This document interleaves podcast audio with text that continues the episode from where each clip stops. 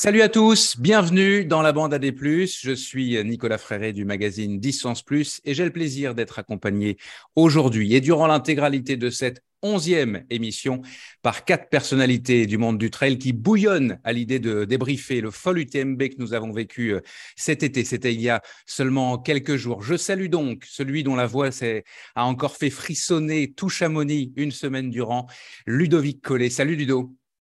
Salut Nico.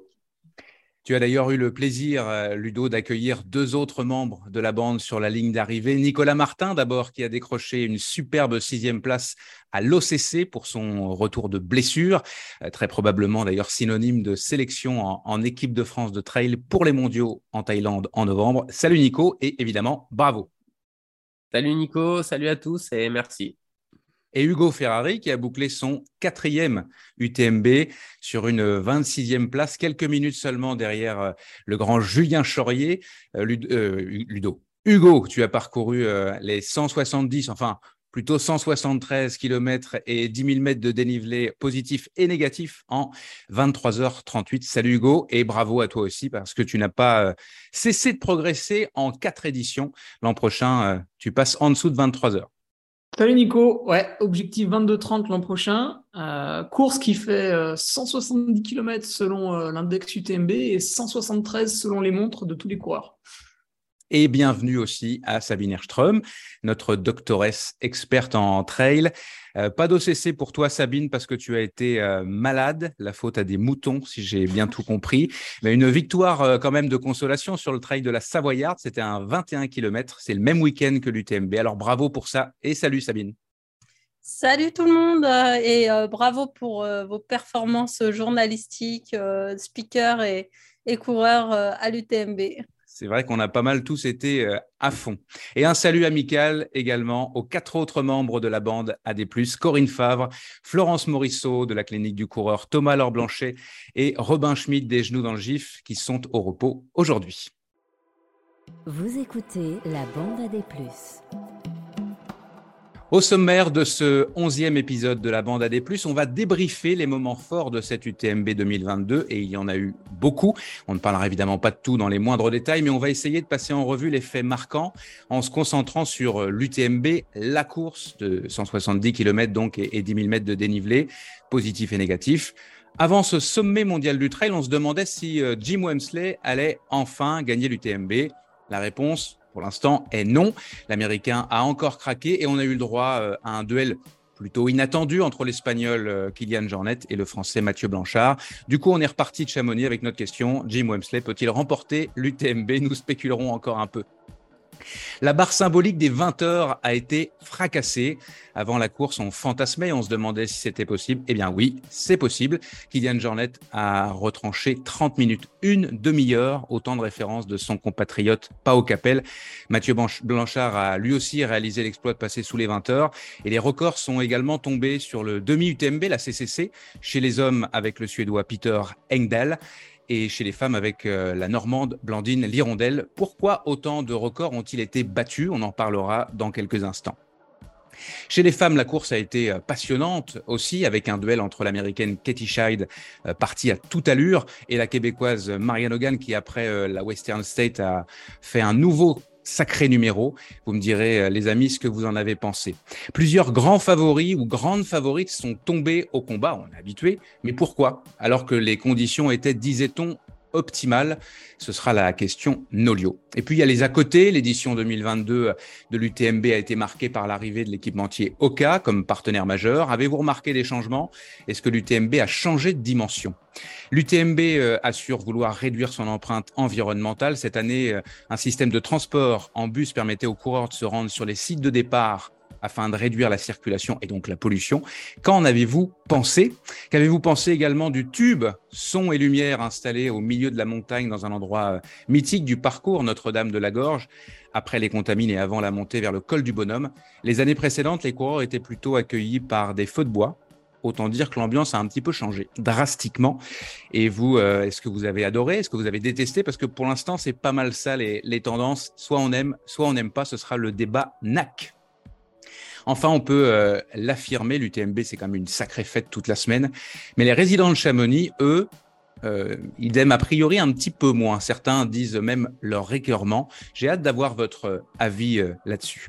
Trois rubriques sont également au programme de la bande AD+, le vrai ou faux de la clinique du coureur. Il sera question d'étirement. On traversera la Méditerranée pour faire un arrêt à la station de trail Moyen Atlas Terre de Mdez, c'est au Maroc.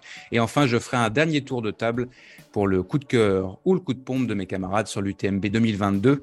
Nous vous souhaitons euh, une excellente émission réalisée à distance par les productions Arborescence. C'est parti.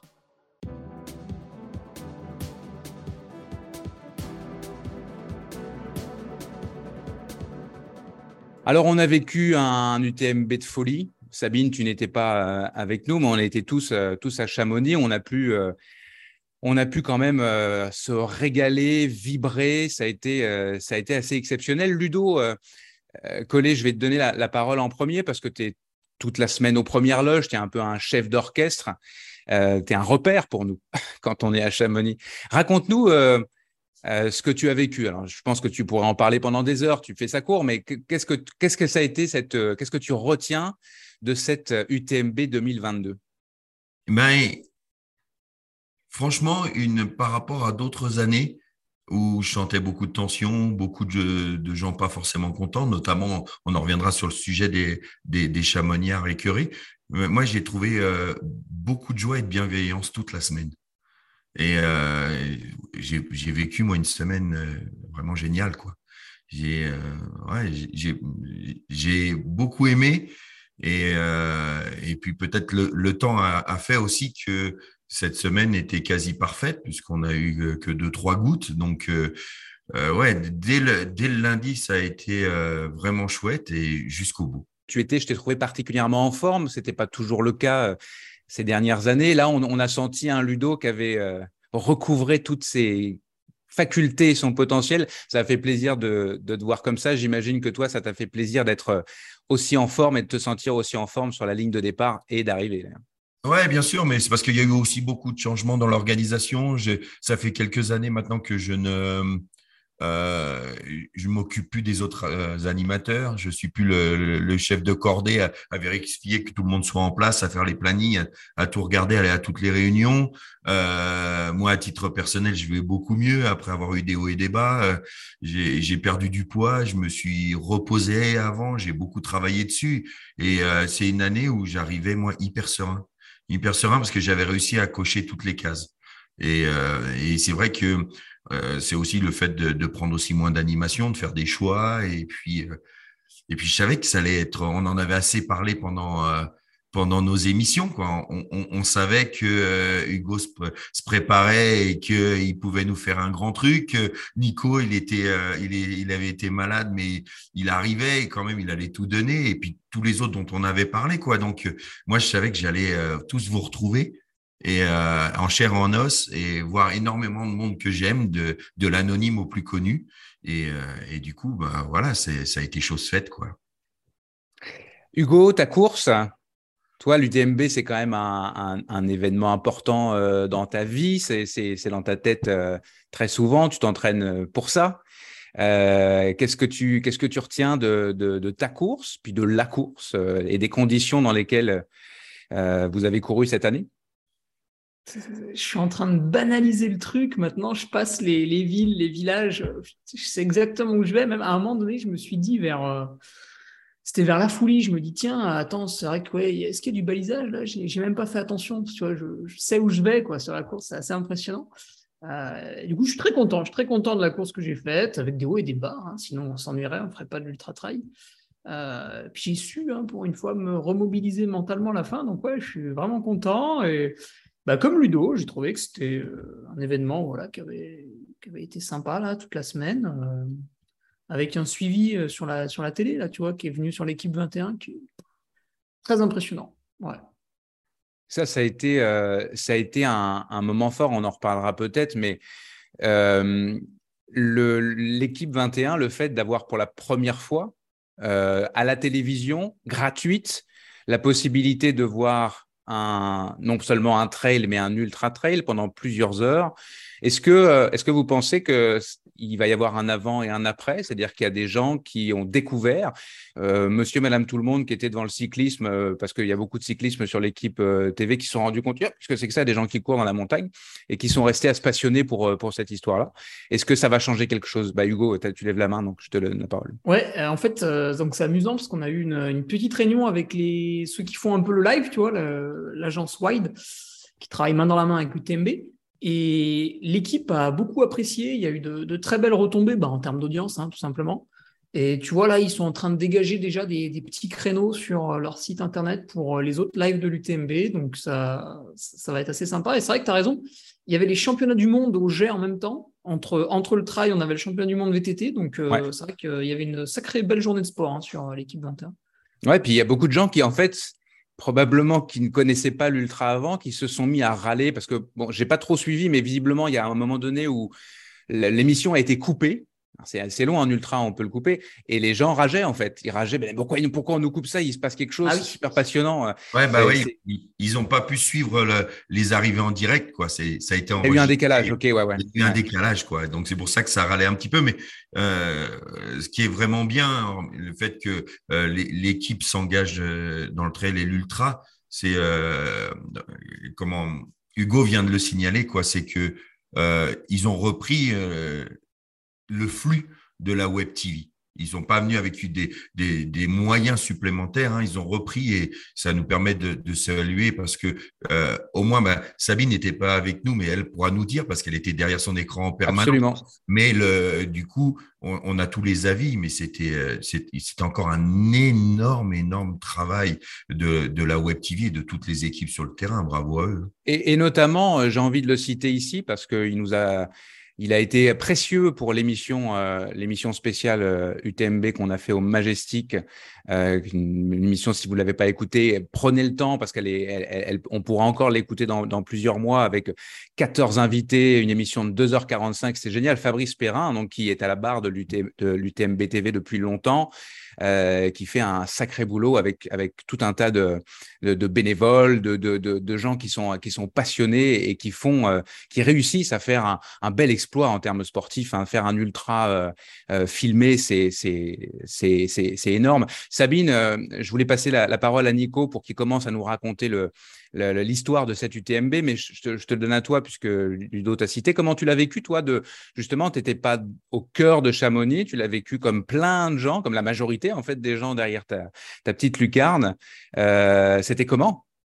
Ouais, bah, comme tu sais, euh, moi, je suis un petit peu dans ma grotte et du coup, au début, quand il y a eu le début des live vidéo, je me disais, euh, moi, j'attends les résultats de façon et tout. Et, bah, quand même, je dois je dois dire que là-dessus, j'ai complètement changé d'avis. Euh, le travail qui est fait, ça fait que on peut vraiment euh, apprendre des choses. Tu les vois au ravito, comment ils font. Euh, les commentaires de Lacroix et Martin Gaffuri étaient, ils apportaient des informations et c'était déjà le cas les autres années avec d'autres personnes qui commentaient.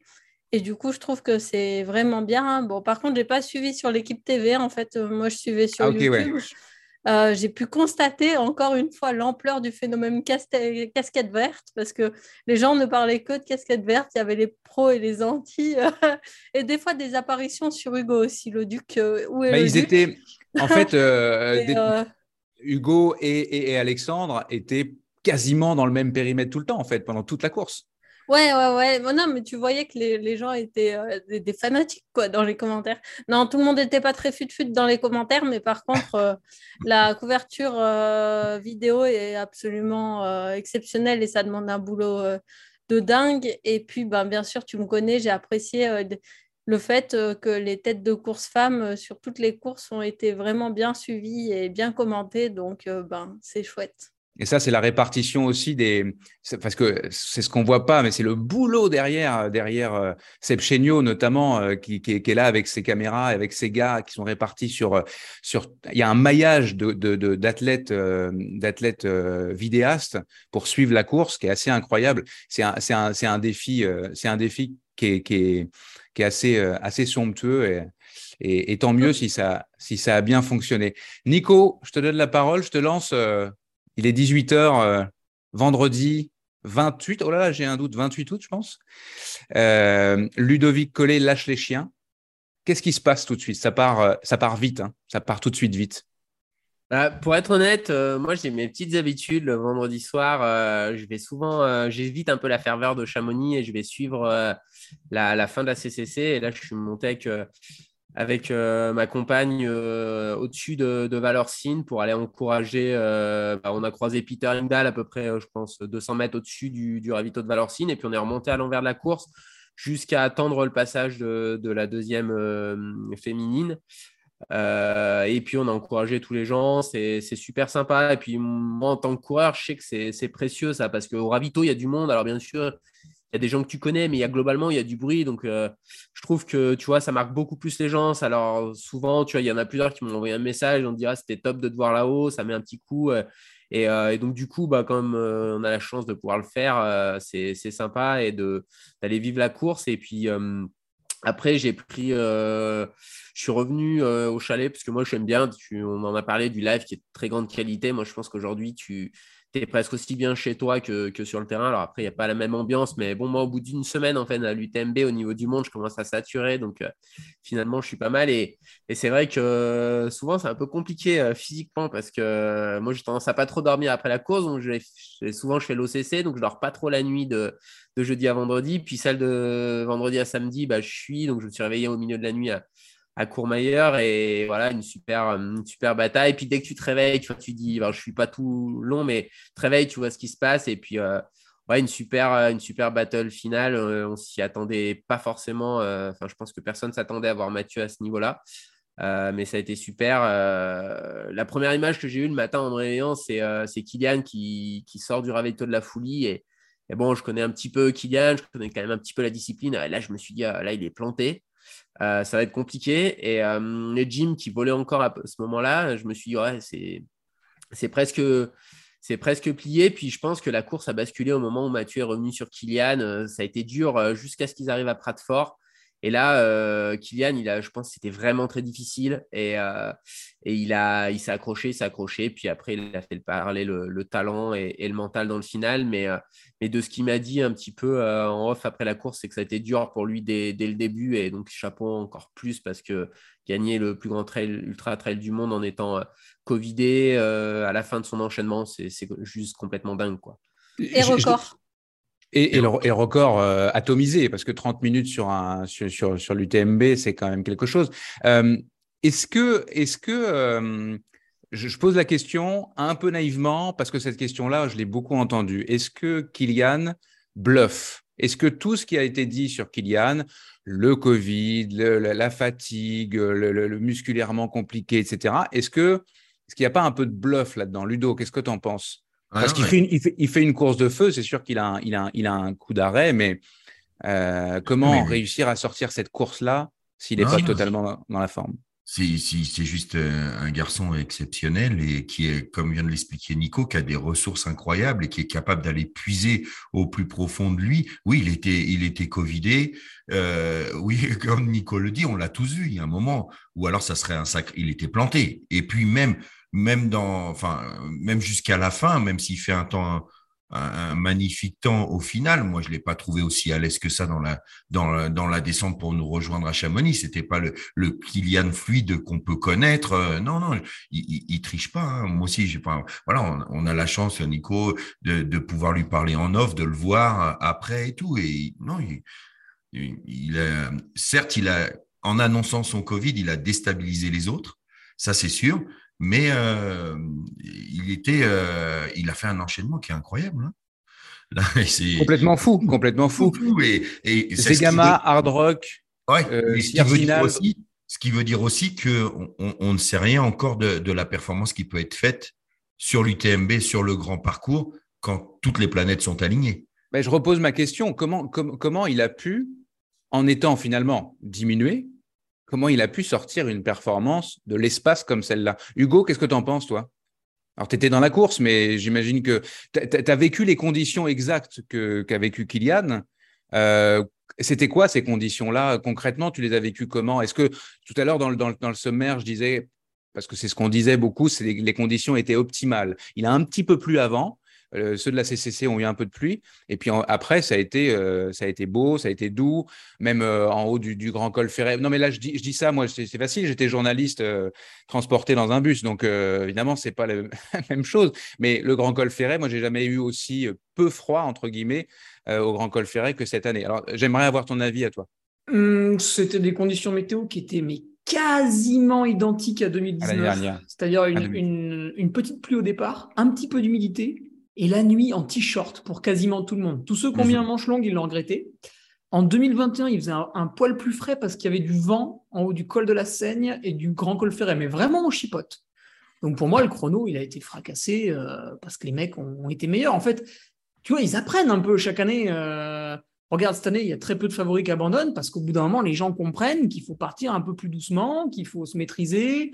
Euh, les mecs, qui font une fois, deux fois, trois fois les erreurs au ravito, finalement, ils commencent à trouver un peu leur marque. Bon, sauf Jim. Mais euh, je pense que tout, le monde s'améliore progressivement. Tu vois, bah, Mathieu Blanchard, c'est quand même son troisième UTMB. Troisième, 2018, 2021, 2022. Kylian, je pense que globalement, il... Toi, les mecs, ils réfléchissent quoi, hein, chaque année. ça se creuse un peu la soupière pour améliorer. quoi. Donc, c'est une amélioration d'expérience. Ouais, moi, pour rebondir là-dessus, euh, euh, même si c'est une discipline d'ultra, même si les qualités physiologiques sur les formats courts euh, ne sont qu'une partie de la, de la performance, elles constituent quand même, selon moi, un plafond. C'est-à-dire que les coureurs de, tête, si on va prendre Sirdinal, les deux l'ont couru. Jim, c'est 2,31 quelque chose. Kylian, c'est 2,25, c'est 2,37 années. Euh, pour moi, c'est quand même un monde d'écart avec Mathieu, euh, par exemple.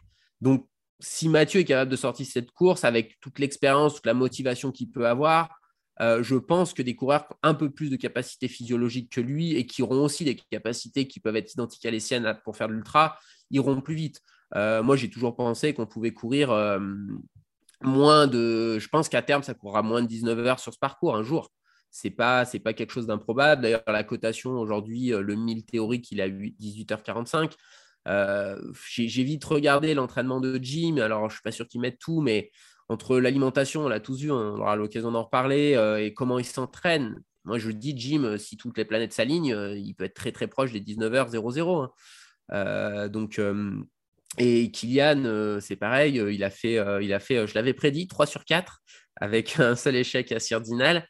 C'est vrai. Euh, il est, il est euh, alors déjà, il a, il a, ben, on a l'impression que qu'il est éternel, il a 35 ans, donc euh, je pense que des enchaînements comme ça, ça passe moins bien qu'il ait fait un peu plus tôt dans sa carrière. Et, donc, du coup, voilà, il y a, y a je pense, encore une marge avec la densification. Déjà l'an dernier, par exemple, sur la CCC, le chrono de Thibaut Garivier, on trouvait ça extrêmement rapide. Bon, bah, c'est raboté de 30 minutes aujourd'hui sur un parcours quasiment identique. Euh, donc euh, voilà, ça, ça va encore progresser. Et, voilà, quand on voit toutes les marges de progression qu'ont par exemple sur pas mal de secteurs, certains top coureurs, euh, à terme, ça ira beaucoup plus vite. Sans, sans, aucune, sans aucune hésitation. Après, il y a beaucoup d'aléas, donc forcément, ce n'est pas, pas comme une course de 2h30, tu prends pas de l'expérience aussi vite, donc ça peut mettre un an, deux ans, trois ans, quatre ans, mais je pense que dans les cinq ans à venir, le chrono baissera sans, sans problème. Sabine, euh, comment, comment, comment, tu as, comment tu analyses, toi, cette course euh, de tête, en tout cas, chez les hommes pour l'instant On viendra aux femmes après. Euh, j'aurais bien aimé juste que Nico nous dise ce qu'il a vu sur l'entraînement de Jim, parce que ça m'intéresse et je pense. Alors, énormément de volume. C'est ouais, c'est sous réserve. Hein. j'ai noté vite fait en regardant sur, sur Strava, mais j'ai trouvé il a fait une semaine à 170 bornes en courant l'Ultra Tour du Beaufortin là, on est à S-6 de la course. Après, la semaine de récup, donc on va dire derrière l'UTB, il fait 105 bornes et 7006. Il, derrière, il fait une semaine euh, à S-4 avec 265 km et euh, quasiment 20 000 mètres de dénive. Euh, il fait une semaine à 102 km à pied, je, crois qu'il fait un petit tour de vélo et 8000 de dénive. À S-2, il fait encore 178 km et 14 500. à S-1, il fait encore 121 km et 8009 et il court encore 21 km et 2100 mètres euh, le lundi avant l'UTMB. Euh, alors, je vais laisser la parole derrière à Sabine, qui est la plus experte de nous sur l'entraînement, mais moi, de ce que je connais de l'entraînement, je ne vois pas en fait où est la phase d'assimilation de ce qu'il a fait. Et, tu peux arriver qu'avec un niveau de fatigue encore élevé qui, selon moi, est au-delà des ennuis gastriques, le principal problème autour du 120, du 100, 120e kilomètre. Ça arrive quand même souvent là qu'il ait des difficultés, Jim.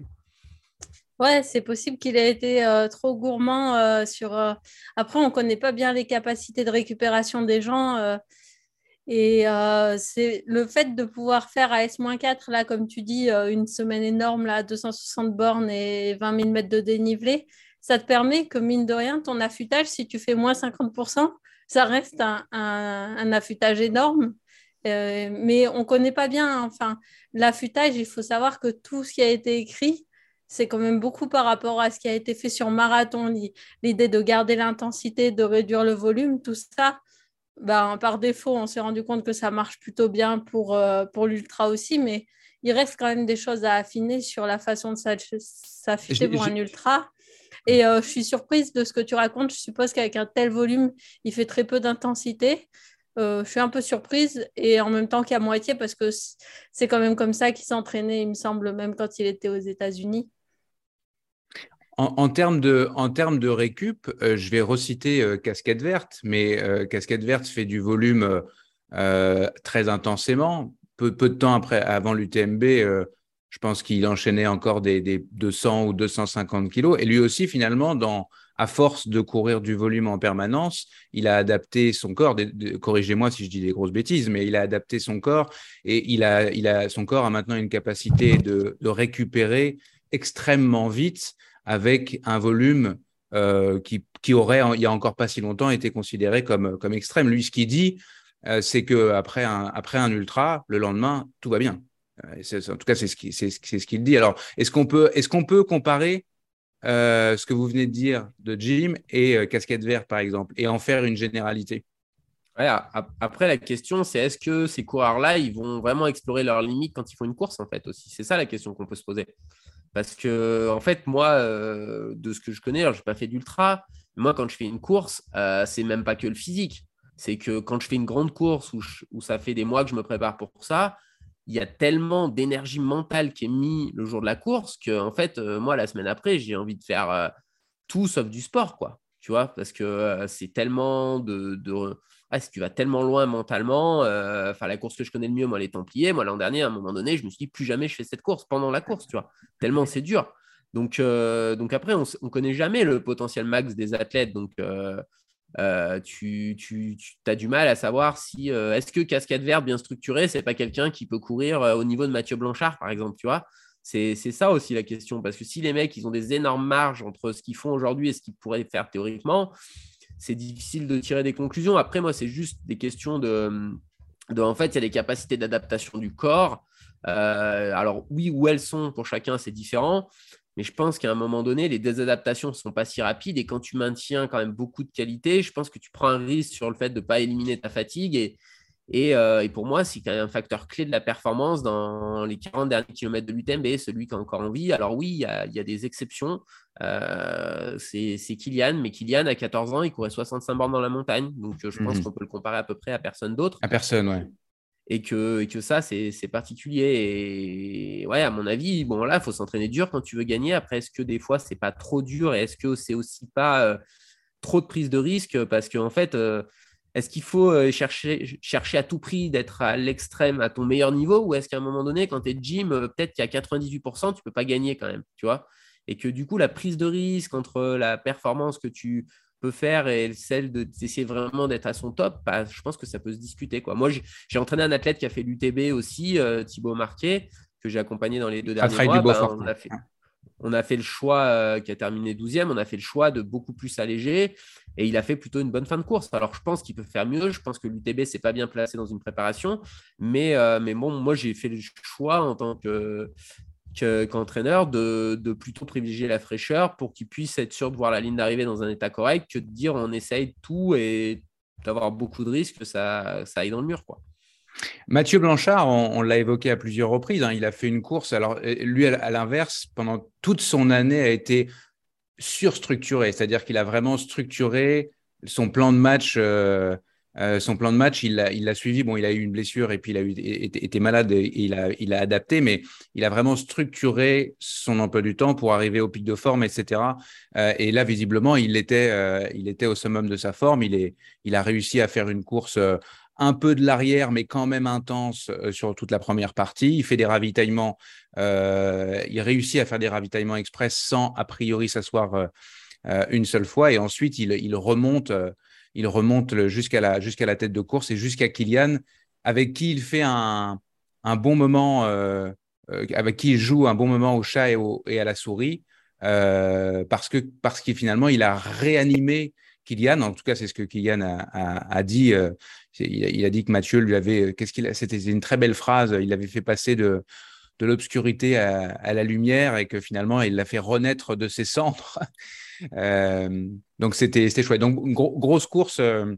grosse course de Mathieu Blanchard. Ludo, toi, tu, le, tu, le, tu commences à le connaître un peu, Mathieu Blanchard. Comment tu as Comment tu jauges, comment tu juges sa, course? Euh, Lui qui avait déjà terminé, donc il avait terminé 13e en 2018, puis 3e euh, l'an dernier. Ça avait été pour beaucoup de monde une, surprise. Là, avec discussion, on ne s'attendait pas du tout à ce qu'il réitère et en fait, finalement, il fait mieux à bien des égards. Ouais, moi, ce qui me bluffe le plus et ce qui me plaît le plus dans, euh, dans le personnage Mathieu Blanchard, c'est qu'il annonce avant. Il avait annoncé je ferai 21 heures. Bon, il va beaucoup mieux, mais il, prend le phénomène d'aspiration, ça va bien pour lui, il part avec Kylian, l'histoire est magnifique, ça, et puis nous, on se régale à suivre ça. Mais je le trouvais hyper serein, quoi. Il savait, il connaissait sa prépa, et, comme souvent, euh, comme très très souvent dans ce que j'ai pu voir dans ma carrière sur l'ultra, quand quelqu'un a compris comment fonctionnait la course, en général, il brille derrière. À l'image de Benoît Girondel deux fois ou euh, François sur, la diagonale, quand tu as compris où est-ce qu'il fallait accélérer, où est-ce que ça se passait bien, et eh ben après, tu arrives déjà euh, psychologiquement beaucoup plus serein euh, et, tu avances. Et moi, là, c'est là où il m'a bluffé quand, euh, quand je l'ai vu, quand, j'ai eu beaucoup aussi de conseils de ta part. Et ça, c'est euh, c'est chouette de pouvoir discuter avec toi, Nico, avec tout le monde, ce que je fais. mais moi, c'est ce qui me plaît le plus dans ce garçon. quoi. C'est même si on a pu voir un moment qui craquait psychologiquement et qu'Alix a été là au bon moment et a appuyé tout de suite pour que ça s'arrête, que ses larmes s'arrêtent et qu'il puisse se relancer, euh, sinon, je le, trouve assez, assez sûr de lui, euh, assez confiant, et, je pense que c'est une des choses qui lui permettent d'être euh, bah dans les meilleurs au monde. Tout simplement. C'est vrai que c'est un des, un des enseignements, je pense, hein, une des images de cette UTMB. Mathieu qui est pas tout seul, qui est avec Alix. On, en revient, on y reviendra dans de prochaines émissions parce que je pense que c'est un sujet à, part entière. Mais le, ce, duo-là, effectivement, attrayant Mathieu tout seul, par exemple, Mathieu pas accompagné, peut-être qu'il craque littéralement et c'est terminé. Sauf que là, il y a des mots, il y a quelqu'un qui, qui, qui, lui rentre dans la, dans, la tronche et euh, il repart comme en 40 alors qu'en l'espace de quelques secondes, tout s'est écroulé parce que c'était trop dur, trop douloureux. Et puis que, puis que finalement, euh, de, savoir qu'il restait 40 bornes et de courir avec euh, son, son, son, son idole, c'était comme d'un seul coup, c'était pas possible. Quoi. Mmh. Euh, donc cette image-là était assez, assez forte.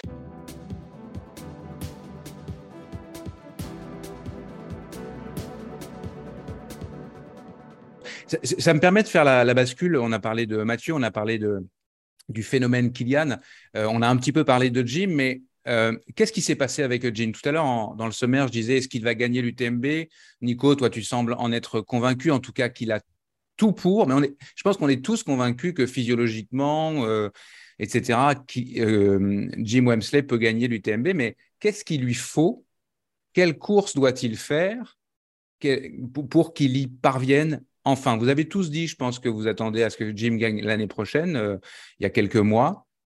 Mais qu'est-ce qu'il faut qu'est-ce qu'il faut qu'il fasse? Par exemple, les ravitaillements quand on parlait des ravitaillements express de Mathieu Blanchard, je vous ai envoyé une vidéo tout à l'heure parce que j'étais aux premières loges de, Jim.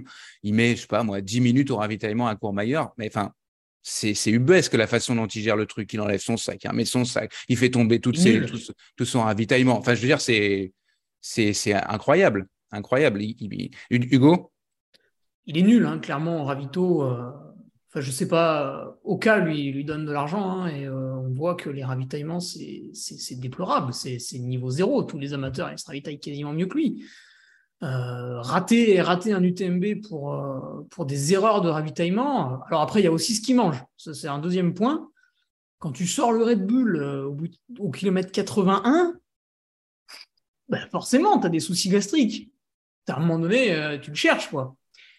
On a eu aussi euh, Marianne Hogan, elle a sorti le coca, on était au contamine. Bon, pour elle, c'était d'autres soucis après, mais voilà, c'est des gens, ils jouent avec le feu à chaque ravito.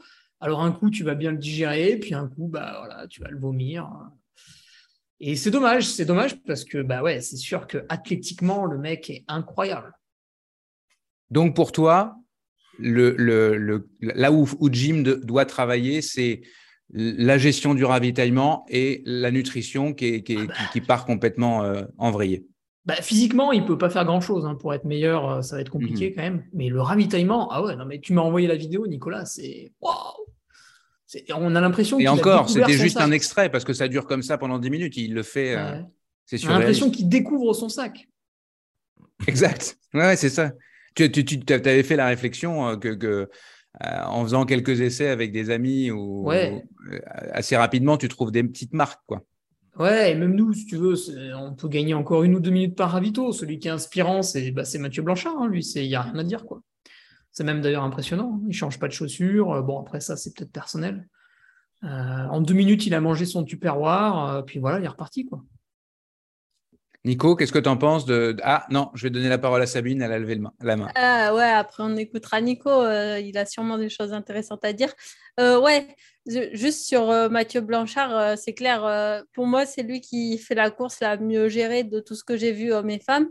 Et euh, les ravitaux rapides, disons que tout le monde n'est pas obligé de faire des ravitaux aussi rapides que Mathieu Blanchard parce que ravito rapide ne veut pas dire ravito réussi. Euh, Peut-être qu'il y a quelqu'un qui va avoir besoin de plus manger ou justement de changer de chaussures. Et dans ce cas-là, ce serait une erreur de vouloir euh, se précipiter à ce point-là. Mais en tout cas, il faut que tout soit- optimisé. Et c'est vrai que Jim, euh, ben, moi, ça me fait un peu de la peine parce qu'il investit plein, plein d'énergie dans le fait de venir en France, de s'entraîner avec François, d'apprendre. euh, il a progressé sur plein de points, ça se voit. Il est parti en non, c'était un peu surprenant. Je suis pas sûre que c'était une bonne décision, mais en tout cas, on voyait qu'il avait réfléchi son truc. Et là, les ravitaux, ben, il y a le fait d'être complètement perdu au ravito, ouais.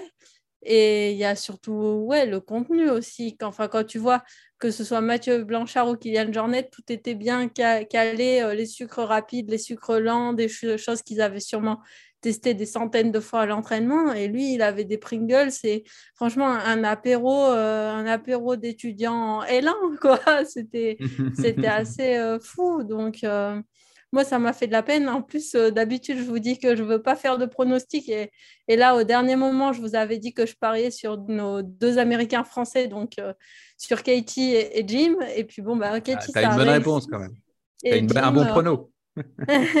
Semi-prono, on pourra reparler euh, de toi qui était aussi assez visionnaire, mais, mais ouais, euh, bah, écoute, j'espère vraiment qu'il va bosser ses ravitaillements et qu'il va nous faire rêver euh, l'année prochaine.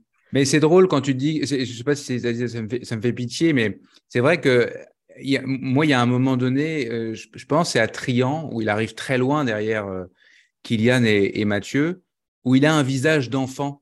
Il a un visage de- d'enfant paumé, en fait, comme si, euh, et, et cette grande tige euh, qui est surpuissante dans l'absolu et, comme réduite à, toutes ses faiblesses, c'est- assez fou. Mais le jour où, c'est vrai que le- Nico, le, jour où ça va marcher, ça va marcher du tonnerre, par contre. Certainement. Ah, Moi, ce qui, me fait halluciner, c'est que euh, voilà, je ne suis pas quelqu'un qui est très passionné par tout le business, le marketing euh, autour du trail.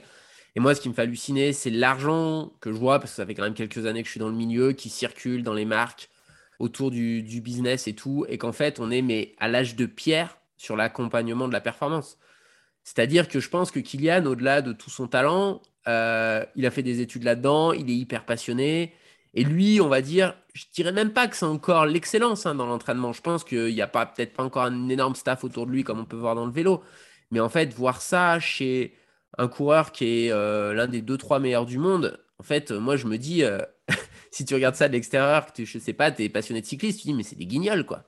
C'est euh, euh, et c'est pas euh, c'est pas euh, par rapport au, au enfin, à l'athlète en lui-même. hein. c'est tu dis il y a pas de structure quoi qui vient de, de la marque parce que parce que je sais je connais pas les budgets. Il y en a peut-être qui savent mieux que moi ici, mais que met par exemple le, sponsor de de gym sur l'UTMB, mais en fait, euh, je sais pas, dégager 10, 15 000 euros, parce que je pense que c'est que dalle dans ce qu'investit la marque sur l'UTMB, et mettez autour de lui un nutritionniste, mettez un coach. Alors peut-être qu'il a besoin de liberté pour l'entraînement, mais juste quelqu'un qui lui dit bah tiens Jim, fais des petits ajustements là-dessus. ok, tu as besoin de liberté, tu, on, mais bon, on te demande de faire un petit peu ça. Et en fait, c'est ouais, c'est juste euh, franchement hallucinant. Et Kylian le racontait bien. Lui, Kylian, aujourd'hui, ce qui l'intéresse, c'est euh, l'exploration de son corps. Il a gagné trois fois, il a tout gagné. Je pense qu'il gagne une quatrième fois l'UTMB.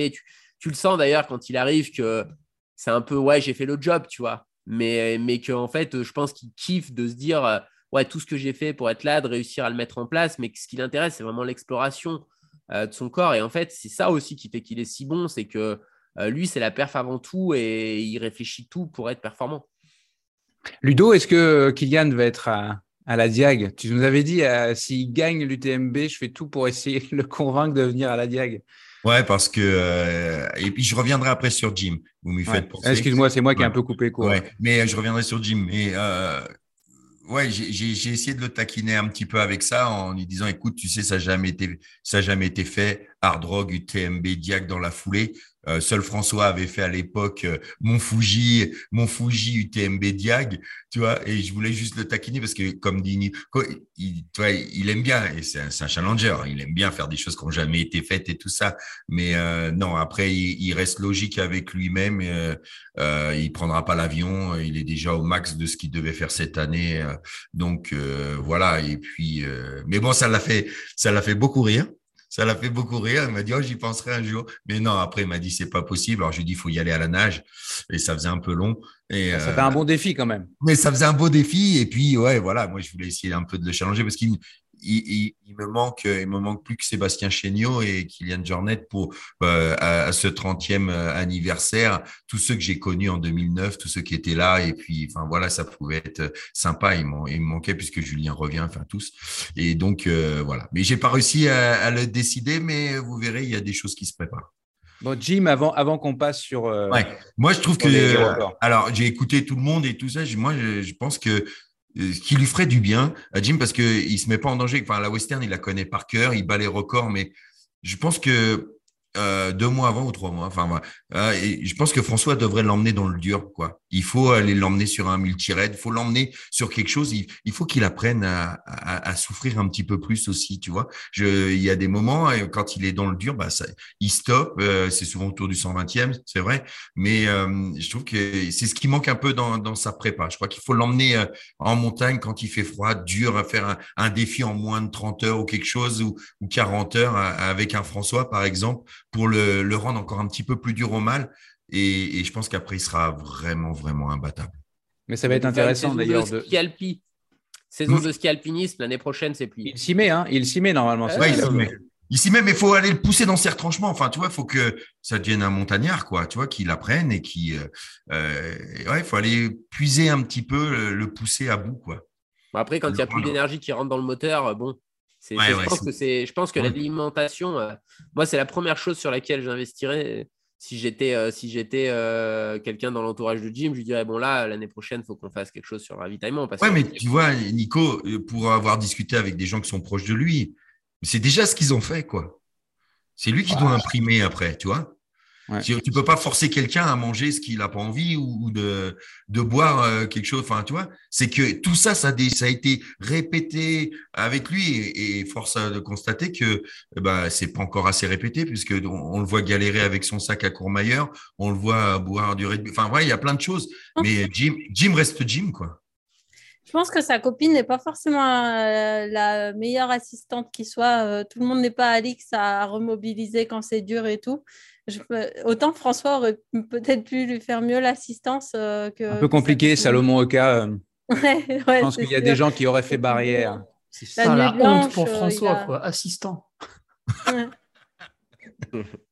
non, je voulais dire quelqu'un qui connaît bien le trail, quoi, qui aurait pu pas le conforter dans, dans le fait qu'il était en train de galérer, quoi.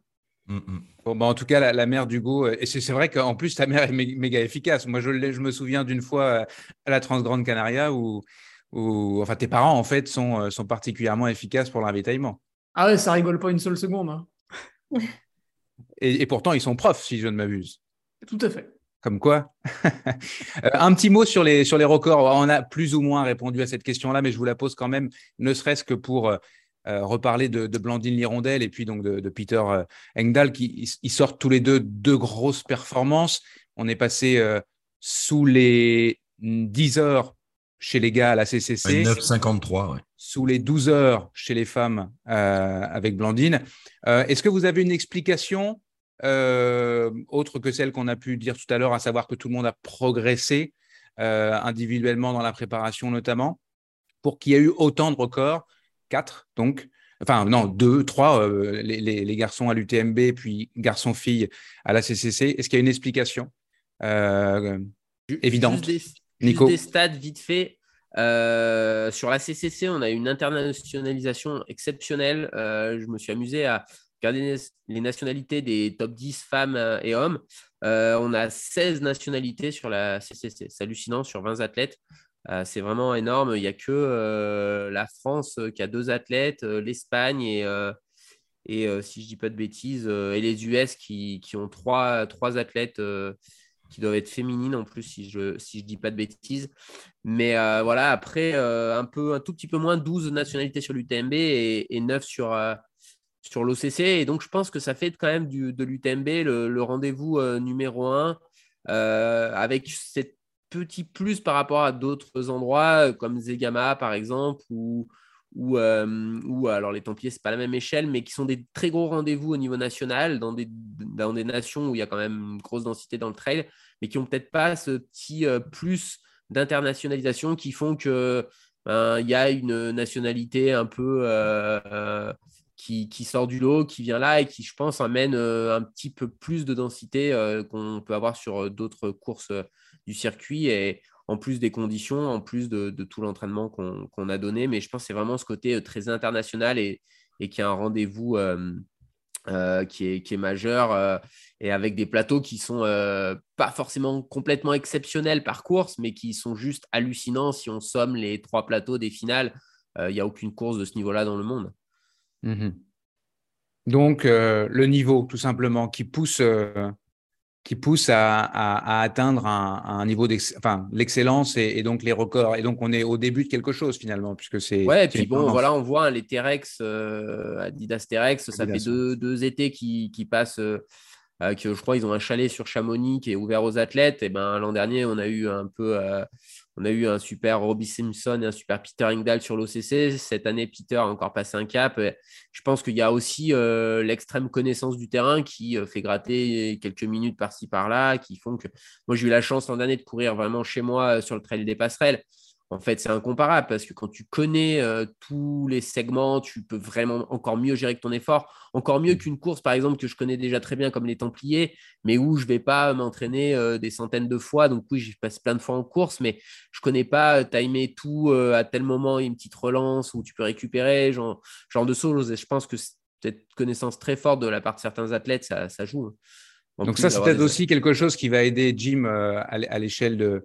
de sa vie maintenant dans le Beaufortin, il, il, va, il, va, il va faire tellement de fois le tour du Mont Blanc que ça va être, euh, il, va, il pourra le faire euh, comme Hugo les yeux fermés. Quoi. Et donc peut-être euh, ça contribuera à, sa future performance. Ouais, je crois que Nico a, tout dit, hein, hormis le fait que la discipline progresse, c'est que tu vois bien que les coureurs, il y a un, vrai respect pour la course, quelle que soit la course. Quand ils viennent, ils s'investissent à fond. Peter Endal, comme il a dit, ça fait deux mois qu'il est sur le terrain là. Il était à Cham en permanence. Il, connaît le parcours par cœur et, tout le monde, euh, enfin voilà, respecte de plus en plus ses, parcours, se prépare. Il y a un niveau incroyable maintenant. il y a de l'émulation et euh, voilà. Et puis on est, on est encore une fois. On est un sport jeune, hein, ça fait une vingtaine d'années à peine, on connaît encore. Enfin, je pense qu'on Et puis maintenant, il vient, il vient de rentrer à la télé, donc on est vraiment au, début d'une nouvelle ère.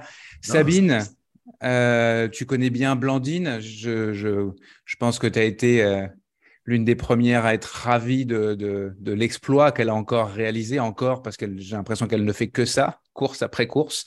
Euh, vainqueur de la CCC après avoir remporté l'année dernière euh, l'OCC et euh, record à la clé. Qu'est-ce que qu'est-ce que tu qu'est-ce que as envie de retenir? Qu'est-ce que tu as envie qu'on retienne de sa course à, Blandine dans la mesure où tu l'as suivi Ouais, bah, bien sûr, j'étais ravie, mais comme tous ceux qui ont déjà approché Blandine, hein, elle donne envie enfin, de la soutenir. elle a un super état d'esprit. Et donc, c'était son premier 100 km.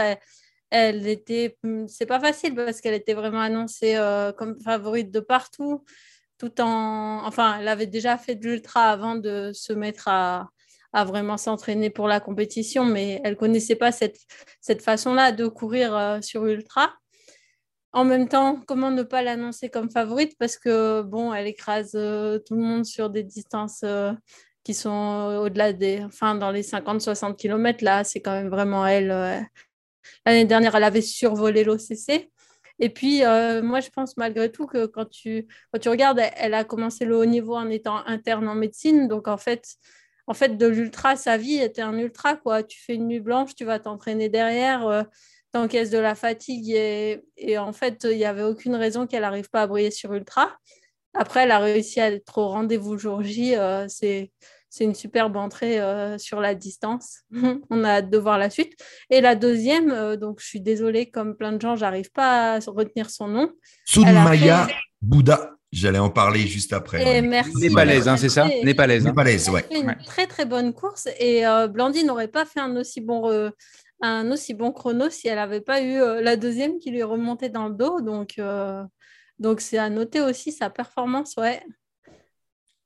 Ouais, je suis tout à fait d'accord. Hein. Moi, j'aurais même aimé, euh, pour le scénario, j'aurais aimé que ça fasse 10 bornes de plus parce ah bah. que Maya était en train de revenir et j'aurais aimé voir comment Blandine allait réagir. Déjà, quand elle l'a vu dans, quand elle était au sommet euh, de la flégère, qu'elle s'est retournée, qu'elle la voyait plus bas, ça lui a mis un, un petit coup parce qu'elle était aussi comme comme Sabine le dit, hein, c'est son premier sang. Elle n'était pas loin de la, rupture non plus. Hein, il ne fallait pas trop de kilomètres de plus. Et, euh, et moi, j'aurais aimé que ça dure un petit peu plus longtemps. ah, c'est cruel, euh, après avoir mené pendant 10 heures.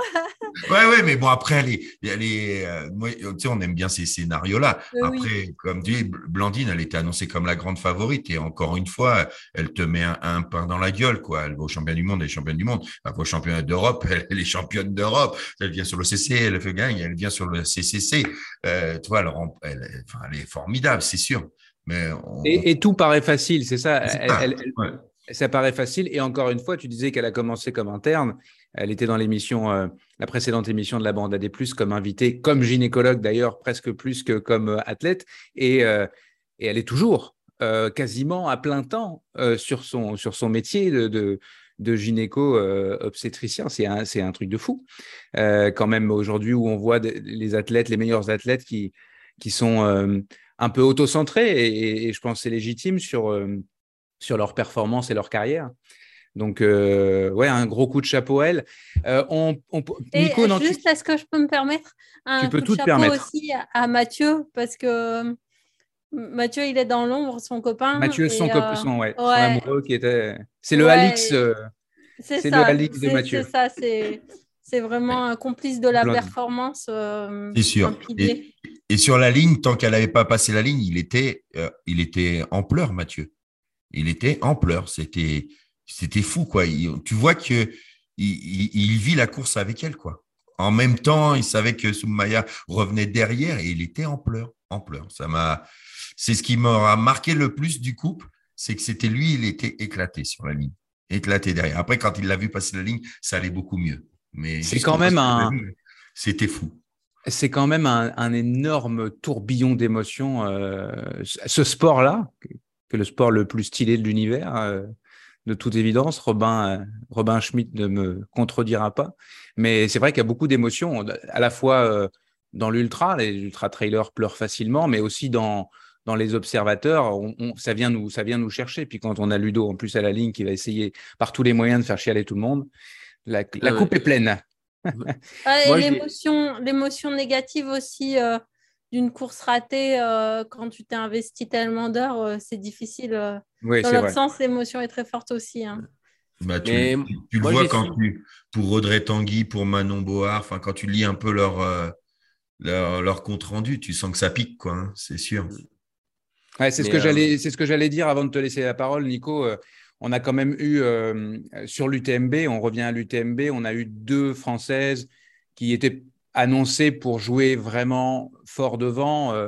Audrey Tanguy et, puis Manon Board et la course s'est pas du tout passée passé comme prévu pour pour L2 ça a été un peu un peu une déception et effectivement j'imagine des émotions un peu peu particulière. Nico, je t'ai coupé la, on t'a coupé la parole deux, trois fois. C'est à toi. du coup, euh, par, rapport à, par rapport à ce que je voulais dire, c'est que ouais, les émotions, souvent, elles sont presque plus, plus fortes quand tu es sur le côté parce que tu maîtrises pas, tu vois.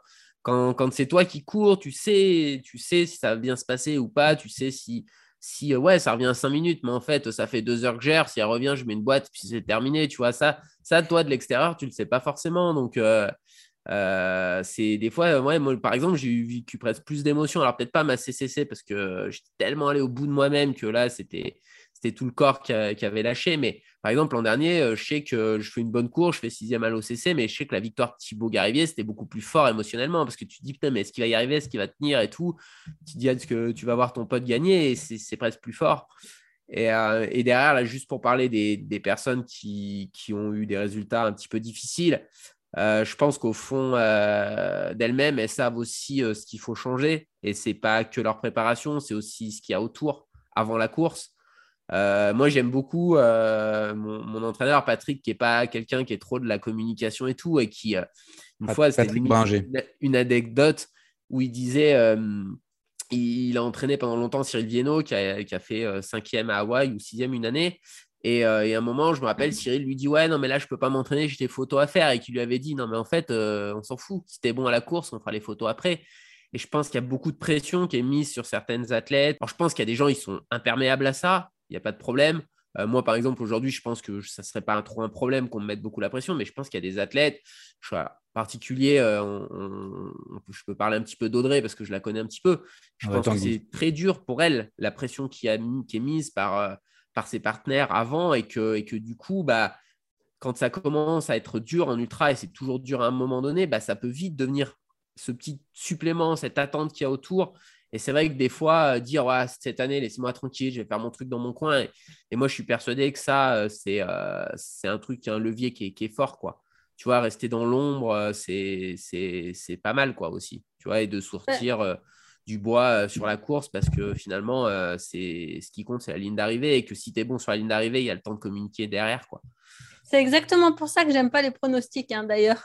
mais, euh, mais pour Audrey, je pense qu'elle avait déjà fait des modifications par rapport à l'année dernière. à mon avis, elle avait coupé les réseaux et c'était Peigné Vertical qui lui gérait sa page, ça ne m'étonnerait pas. Et, euh, mais bon, tu ne te changes pas du jour au lendemain, c'est clair, il y avait une grosse pression. Et moi, j'étais très déçue aussi pour Aurélien Dunampana qui a dû euh, s'arrêter euh, sur une blessure encore. Et en plus, du coup, moi, je ne voulais pas vous sortir des favoris, mais quand j'ai vu qu'il commençait à pleuvoir et tout, je me suis dit, ça, c'est pour le montagnard. et finalement, ben là, j'ai bien fait de rien dire, je m'étais plantée. Ah, il y, a, plusieurs, plusieurs personnes qui ont sorti la, la carte du Nampala. C'était, c'était un, c'est comme une grosse cote après sa deuxième place de l'année dernière. Bon, je vous, je, vous annonce qu'on va faire 5 heures d'émission. on, va, faire 5 heures. Non, c'est bon, il me reste de l'eau. Vas-y, je t'attends. Des questions. Oui, il me reste encore un petit peu aussi, mais je veux rester sur les femmes. Euh, parce qu'on a parlé beaucoup des hommes, on a parlé un peu de Blandine, mais euh, sur, sur l'UTMB, on a eu une course euh, assez chouette à suivre aussi, entre entre Cathy Scheid et, Marianne Hogan. Tu veux nous en dire un, mot? Parce que j'imagine que tu as suivi ça après coup, toi, Hugo. Alors, moi, j'ai. Mais, mais en même temps, tu, les as vus, tu étais, à peu près dans le même, non, euh, même J'ai pas vu Cathy, parce qu'elle est ah, partie c'est, très, obligatoire. Alors, c'est obligatoire que tu as vu Cathy. Non, non, non, non, je elle, est partie, elle est partie vraiment très vite sur la route dans Chamonix. Cathy courait à 3,35, 3,40 au kilo. Moi, je ne me suis pas embêté. Hein. Cette année, j'ai pris les temps de Courtenay de Walter. J'ai dit Courtenay, elle a fait 22h30 l'an passé. Je vais prendre ses temps, je vais retrancher 5 minutes à droite à gauche et je vais arriver en 23h10, 23h15. Euh, bon, je me suis raté. J'avais donné mes temps à Casquette Verte. Lui, il a réussi, l'enfoiré. euh, eh, on avait fait un planning en 23h08, il met 23h11, hein, il n'a pas été mauvais. Ah euh, et du coup, ouais, Cathy, je ne l'ai pas vue, elle était vraiment rapide dès le début, incroyable. Quoi. Elle, est elle a été rapidement à 18 minutes devant les temps de Courtenay. Je pense que c'était. Je pense que c'est à Courmayeur, à la 18 minutes d'avance. Marianne, donc la deuxième, elle a fait une course plutôt basée un peu sur les temps de Courtenay. En tout cas, elle était Exact. autour de moi, euh, vers les Contamines, la Balme, donc elle était plutôt dans les temps de Courtenay. Après, j'ai l'impression, tu me donneras ton sentiment aussi, Nico, mais qu'elle a beaucoup accéléré à un moment donné au milieu de la course. Elle a poussé très très fort. Peut-être c'était son erreur. Et malheureusement, il y a, il y a un truc qui a pété un peu à la fin. Euh, du coup, moi, quand je l'ai doublée, bah, elle faisait un peu de la peine parce que tu sais, elle était, voilà, l'effort physique, elle était courbée, elle avait mal, elle cédait avec les bâtons. On voyait clairement qu'il y avait eu un, un souci euh, articulaire ou je sais pas quoi Musculaire en l'occurrence, ouais. musculaire en l'occurrence. Et euh, bah, du coup, ouais, elle a vraiment, vraiment au milieu de la course, il faut regarder ses temps, mais elle m'a passé. À aucun moment on m'a annoncé il y a une femme juste devant toi. Alors tu sais d'habitude ceux qui t'encouragent ils, ils le disent. Euh, et je l'ai rattrapée d'un coup en fait dans la descente sur euh, sur Valorcine. Valorcine, là ouais. elle était à l'arrêt, à l'arrêt. Mhm. Et sinon Non, c'est ça, les elle, elle a autres- fait une, elle a fait une course euh, où elle est partie exactement comme tu le dis sur les temps de Courtenay. Mhm. Elle a accéléré quand elle était bien, parce que quand elle, est, quand elle va bien, en fait, elle a, elle a la capacité de courir vite. euh, Et Mhm. puis d'av- d'avoir en, d'avoir en ligne de mire euh, Katie, ça, ça lui a, ça l'a certainement Ouais. beaucoup boosté. Alors, Et- Juste pour finir, tu vois, je te, je te dis Ouais. qu'on contamine, elle boit du coca et je trouve que c'est pas très pertinent. Les gens pourraient dire, écoute Hugo, tu nous emmerdes avec ta haine du coca, euh, regarde, elle a pas eu de soucis gastriques. Mais en fait, ce, ce surplus de sucre rapide et de caféine a peut-être fait qu'elle s'est trop boostée derrière. Et du coup, elle le paye plus tard parce qu'elle a un pacing trop rapide, un petit peu comme moi. Alors, c'est la dernière fois que je le fais. À Courmayeur, j'ai pris mon MP3 pour faire la fin de la nuit pour, euh, tu vois, pas, voilà, je peur d'une petite fracture du mental. Dopage. Euh, euh, On en reparlera. Mais je le prends plus, je le prends plus, vous pouvez l'interdire, Ok, il ok. n'y a pas de problème. Et, euh, et du coup, tu vois, je monte trop vite à Berton. Et derrière, bah, qu'est-ce qui se passe? Le grand col ferret, lamentable. Ok, c'est intéressant. Euh, pour, euh, pour la petite histoire par rapport à Marianne, elle, elle, elle passe juste derrière Cathy au sommet du Grand Col Ferret. Elle, Ouais. la, elle, elle la passe dans la foulée euh, en lui mettant euh, très rapidement une dizaine de minutes. Cathy est là pour le coup, va pas bien. Et un peu plus tard, là, quand tu l'as quand tu l'as ramassée, en fait, Marianne m'a envoyé les, les. On se connaît un peu. Elle m'a envoyé. ben, je voulais partager d'ailleurs. Les, ses, ses radios. Je sais pas trop ce que c'est exactement comme euh, comme imagerie. Comment? Échographie. Une échographie, c'est ça. Et en fait, elle a une, elle a eu une très grosse euh, déchirure Ah du oui, oui, psoas. mais là, le lui premier permettait- le voit sur l'échographie, c'est c'est insensé. ouais. C'est un truc de fou. Et euh, ce, qui est, ce, qui est, ce qui est fou, en fait, mois, moi, hein. moi ce, qui me, ce, qui me, ce qui me rend dingue, c'est comment, avec une. Elle- Elle-même elle décrivait à la fin de la course une douleur qui était intolérable, comment on réussit à ne pas s'arrêter. Je lui ai posé la question, mais je- je- L'adrénaline. comment, comment, que- pourquoi ne pas s'arrêter? Oui, l'adrénaline. À ce point-là, on, on est capable de. Bah, de courir tu sur sais, une euh, grosse quand je, blessure. me, quand je me fracture la rotule en 2017 à La Réunion, j'avais l'os quand même qui était écarté en deux du haut en bas. J'ai couru 10 km et j'ai marché 15 km avant de m'arrêter. Ça représentait à peu près 9 heures de temps. Ouais. Et après, une fois arrêté, là, c'est fini. C'est fini. Et en plus, elle était deuxième, euh, loin devant la troisième. C'est c'est difficile Ouais. de s'arrêter.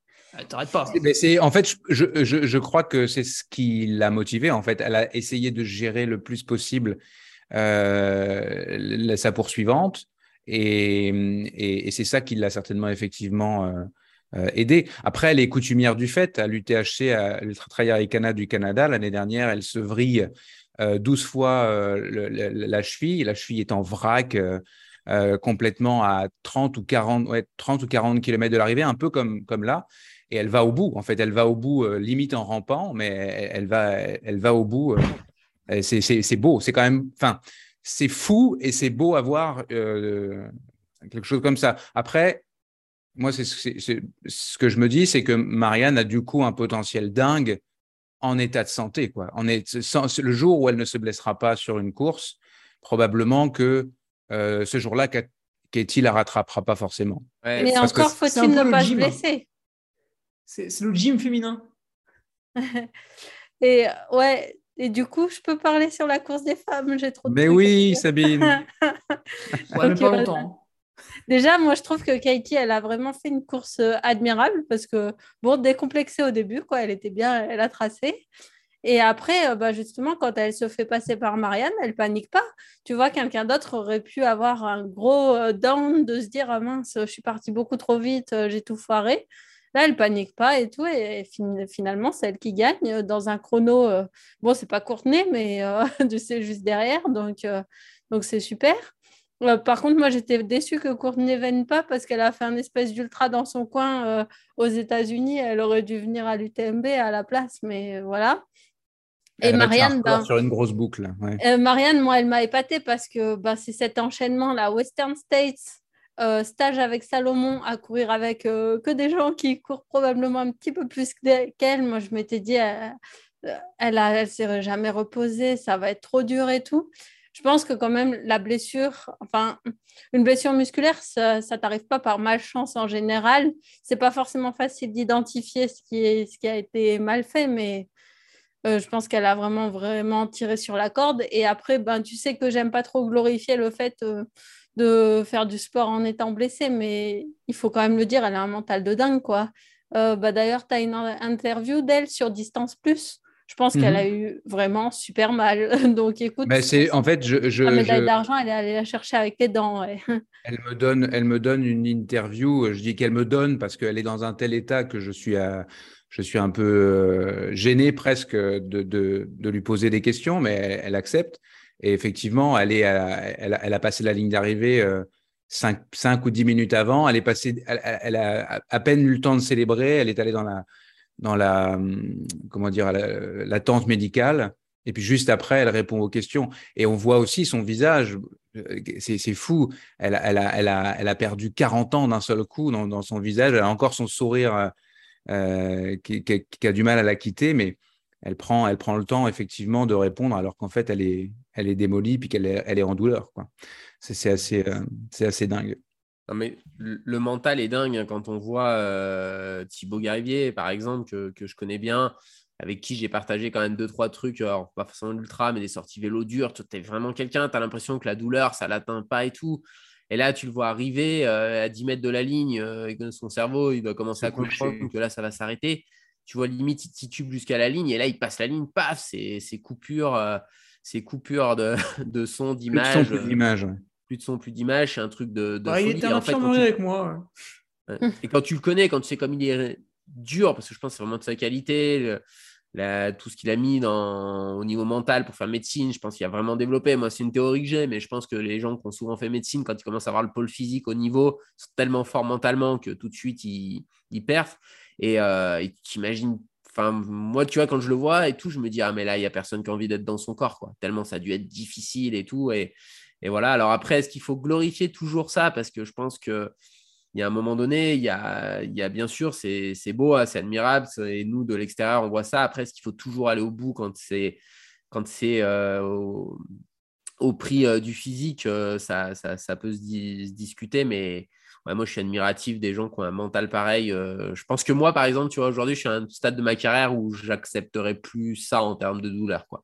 Il y a, il y a la bonne douleur, celle que tu t'imposes, mais celle que tu subis, sur laquelle tu peux rien faire. Et à un moment donné, on ne fait pas du sport. Enfin, moi, personnellement, je ne fais pas du sport pour ça. C'est dur, c'est inconfortable, le sport euh, à une certaine intensité, mais quand tu maîtrises pas du tout la douleur, ça devient plus vraiment euh, ce que, en tout cas, personnellement, moi, par exemple, je viens chercher. Quoi. Un gros Dans le cas de Marianne Hogan, qui a été tellement à l'arrêt à cause de blessures euh, par le passé, et y compris des trucs traumatiques, donc elle n'était pas. Enfin, ça, ça a un peu rien à voir de te dire je vais, je vais encore me retrouver à l'arrêt pendant je sais pas combien de temps. Ah, moi, j'aurais pas fini la course, ça, je peux, je peux te le garantir. Mais, mais bon, on n'est pas tous fait pareil, ouais. Mais un gros coup de chapeau, j'allais dire, à, à Thibaut Garivier, parce que euh, je, trouve toujours euh, assez fabuleux quand on est un athlète euh, qui est très attendu, comme Thibaut, même si c'était son premier 100 miles. Il, était, il y en avait certains qui pensaient qu'il allait gagner. Et il aurait pu probablement euh, mettre le clignotant, surtout comment tu décris euh, la fin de sa course. Il aurait pu, moi je, me souviens l'avoir vu dans, le, dans le, les hauteurs du, grand col Ferret, il était, déjà tellement pas bien, tellement pas bien. Euh, il se faisait masser déjà à Courmayeur par, sa copine. on sentait que c'était pas un, un, bon jour. Et il va au bout, il va au bout, il va chercher une dixième place. C'est super respectable, je trouve. C'est mon gros coup de chapeau à, à lui. Tu disais, Hugo, tu disais euh, que vous vous êtes retrouvé à, l'infirmerie. Non, toi, tu as même été à l'hôpital. Hein. Non, ça s'appelle l'infirmerie. En fait, L'infirmerie. derrière la, derrière la ligne d'arrivée, tu as un petit. Ouais, un bah, petit c'est là où était Marianne. là. Alors, ça, c'est les secouristes. Et euh, voilà, après, rapidement, ils t'envoient à l'infirmerie. Là où tu prends les dossards, en fait, ils recyclent le truc avec des, des petits lits. Euh, voilà, moi, j'avais j'avais un petit manque de sel qui m'a fait une chute de tension. J'étais à 8, ce qui fait que j'étais pas bien. Et Thibaut, je sais plus ce qu'il avait, en gros, et ça allait mieux, il est reparti. Euh, Alors, bizarrement, on a croisé Zach Miller aussi à l'infirmerie. Ah, il, est, il est- il est coutumier du fait, euh, Zach. Oui, Zach, il a il est- sa carte fidélité, exactement. Euh, il a coché, là, il va bientôt avoir un, un kebab gratuit. Des il a fois, une il y va carte même en vitale française, il paraît. Ouais, là, il est, il est pas venu en hélicoptère. Il nous a épargné ça pour la planète, c'est bien. Mais euh, ouais, Thibaut, il a. C'est c'est très respectable. Le gars part pour faire 21 heures, sans doute un top 5. Au bout de 4-5 heures, il comprend que bon, euh, c'est un peu foutu. Il insiste. Plus il insiste, plus il est loin. Et il finit quand même en 22 heures à la dixième place. C'est vraiment euh, c'est respectable. Pour tous les gens qui, finissent, c'est un très beau signal envoyé. Euh, voilà, c'est un favori au début. On attend des, monts et merveilles. Le gars est pas bien. Bon, bah, il se débrouille pour rallier la ligne. Voilà, c'est un petit peu comme, je sais pas moi, un, un gars qui avait prévu de finir en 30 heures, puis bon, ça s'est pas bien passé, il finit en 35. Voilà, bah, c'est pas grave, il passe quand même la ligne d'arrivée, il gère. Évidemment, hein, il n'y a pas de, de- de traumatisme particulier, il n'est pas tombé, il s'est pas éclaté dans une descente. Donc voilà, il a géré simplement son état de méforme jusqu'au bout. Et, et puis, euh, bah, c'est tout à son honneur. Et Ouais, mais là, ça a c'est très été. intéressant pour la suite. Moi qui, qui était au contact de, sur la ligne, euh, j'ai pas aimé ce que j'ai ressenti, tu vois. Il a été vraiment au bout. Il y avait plus rien dans la machine. Il était allongé par terre. Il me disait laissez-moi tranquille. Euh, on voulait le- l'embarquer, il voulait pas. Il me dit j'ai jamais Ouais. été aussi loin. Pour moi, il s'était enlevé une semaine de vie, tu vois. Mais est-ce Ah, que il c'est pas la il faut aller tête voir les a- vidéos tu euh, sais, de Thibaut qui arrivent. Parce que c'est, ça vaut la peine d'aller le voir. Ah, il n'y avait pas que la tête, hein, il n'y avait plus rien. Il n'y avait plus rien. fallait plus qu'on le touche. Euh, plusieurs fois, les, les, les secours sont venus lui voir lui dire comment ça va. Moi aussi, qui m'inquiétait, parce que j'ai, j'ai, j'en ai vu des gens euh, euh, finir sur la ligne. Mais là, Ouais. tu avais l'impression que, que sa vie s'était enlevée de son corps. Je ne sais pas comment dire, tu vois, comme dans les films fantastiques, quoi. Quand- Il a croisé un détraqueur. Ouais, c'est ça, quand on, on était en train de lui enlever tout le reste de son énergie, quoi, toi. Et j'ai beaucoup, beaucoup d'estime pour Thibaut. Et c'est pour ça, et j'étais, je suis resté un petit moment à, à côté de lui en disant, t'es sûr, bon, tu seras mieux à, à- à- si tu seras mieux si on t'enlève et tout. Il me disait, non, non, laissez-moi tranquille. Laissez-moi, j'ai plus rien. J'ai plus rien. Ouais, Ouais, ouais. non, pas- Ça faisait moi, tellement longtemps qu'il avait mal, quoi. Mais les Ouais. secours, il n'y avait pas urgence hein, quand il était à l'infirmerie. Non, non, non. Tu vois, il n'était Ouais. pas perfusé, quoi. Non, non, Ouais, non, je non, le- c'est sûr, mais ça faisait bizarre. que Nicolas. Martin, on l'a perfusé, lui. Oui, c'est vrai. en Hein 2015. Monsieur, je vais pas dans la douleur, là. En 2015, en 2015, pas cette année. Ouais, ouais. Ah ouais, pour euh, Thibaut, Thibaut, je le connais bien, je l'ai eu depuis. euh, en fait, il y a eu une énorme ba- bataille mentale dans sa tête entre, euh, entre c'est arrivé très tôt, les douleurs beaucoup trop tôt, je pense. Alors moi, je n'ai pas l'expérience d'Hugo, mais voilà, il avait déjà mal. Il m'a dit dans la descente sur Courmayeur, il avait déjà les deux, quadrilles euh, un peu tétanisés, ce qu'on voit au massage de Charlotte, sa, copine, euh, quand ils sont à Courmayeur. Et en fait, derrière, elle était très, très limitée biomécaniquement. Et hum, après, il a beaucoup compensé. Donc, il a eu une douleur au mollet. Il ne pouvait plus dérouler, même quand c'était plat. Il me disait, euh, même quand c'était plat, je crois à 7,30. Euh, déjà, ça indique un petit peu le potentiel qu'il a parce qu'en étant bridé comme ça, faire 22h10, c'est quand même costaud. Et en fait, euh, pendant 15 heures, ça a été une lutte. Il était vraiment parti pour bâcher en fait au Grand Col Ferré. Et je sais pas si tu étais Nico en haut, mais il y avait des jeunes du Team Brooks, Mathieu Delpeuch, Théo Bourgeois. Ouais, ils étaient tous là. et, le Et en Team fait, Brooks, il y avait aussi Matrix. Ouais, il était vraiment parti pour abandonner hein, la folie, puis ça l'a remis dans la course. Et, et je pense qu'il est, ouais, il est tellement euh, fort mentalement que, que- qu'il y est allé. Mais c'est sûr que, ouais, c'est quand, enfin moi quand je le, quand je l'ai vu, quand je, quand tu le connais, quand tu sais, pour aller loin, quand ça s'éteigne comme ça, c'est, je pense que c'est en plus quelqu'un qui, voilà, est capable d'aller dans des degrés de douleur qui sont quand même au-delà du commun. Alors je pense que déjà globalement tous les athlètes qui font quand même ce genre de sport, c'est déjà un petit peu au-dessus de la moyenne. Mais là, c'est voilà, il y a, je pense que le jour où le physique sera hissé au niveau de son mental de, de cette UTMB là, ça ira quand même très très très très vite, je pense. Ah bah Jim aura des problèmes du coup. Cette expérience-là va certainement, on s'en reparlera dans, dans, le futur, probablement que c'est un, c'est un moment dur de sa carrière, mais probablement que ça va lui, lui servir pour les, les fois d'après. Euh, la, bataille, c'était ça, c'était ouvrir la porte de l'abandon versus, euh, versus arrêter une douleur euh, dont je vais rêver pendant des mois tellement elle était intense. C'était vraiment ça le débat un petit peu dans sa tête, quoi, je pense. J'ai Nicolas Rodi qui me dit dans l'oreillette qu'il faut qu'on accélère. Donc, on va, passer, on va passer à la question euh, Nolio, la plateforme euh, française d'entraînement, tout de suite. La question Nolio.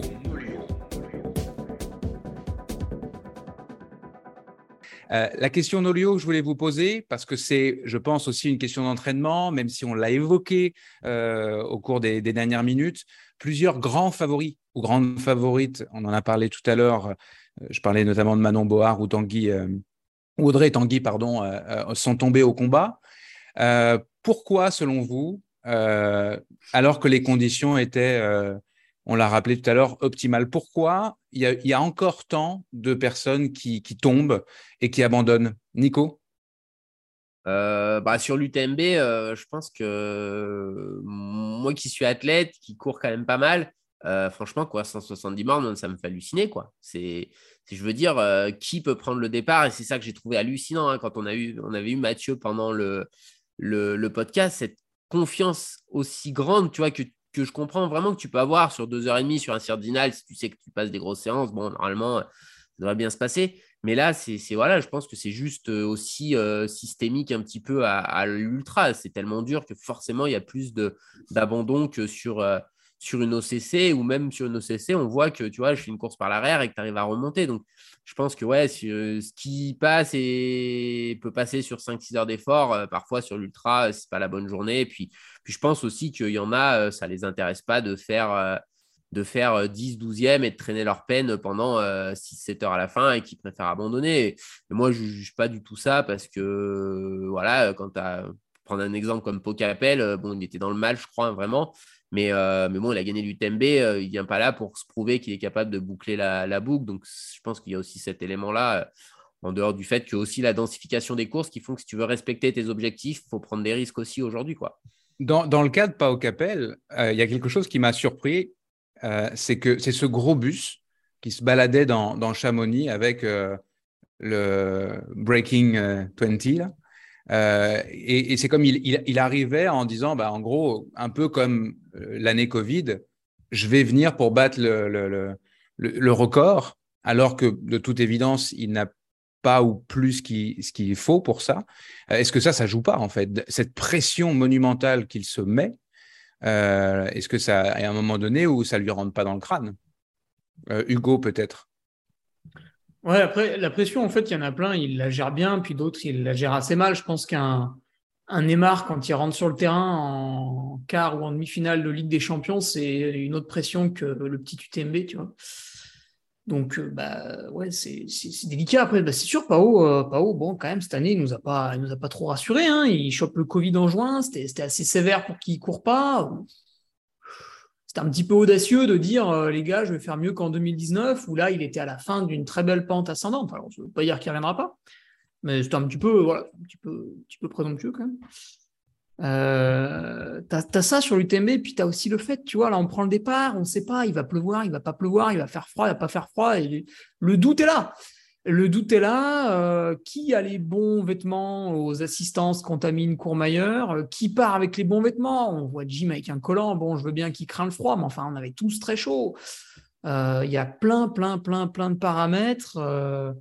moi, c'est un casse-tête pendant une semaine, tu vois, pour tout caler avec le gars qui va te ravitailler, pour bah, anticiper le monde autour de Chamonix, parce que finalement, ton ravitailleur, s'il sait tout faire au bon moment, mais qu'il est coincé par un bouchon, ça marche pas on est allé jusqu'à louer des vélos électriques pour les mettre dans le coffre de la voiture, pour faire des liaisons.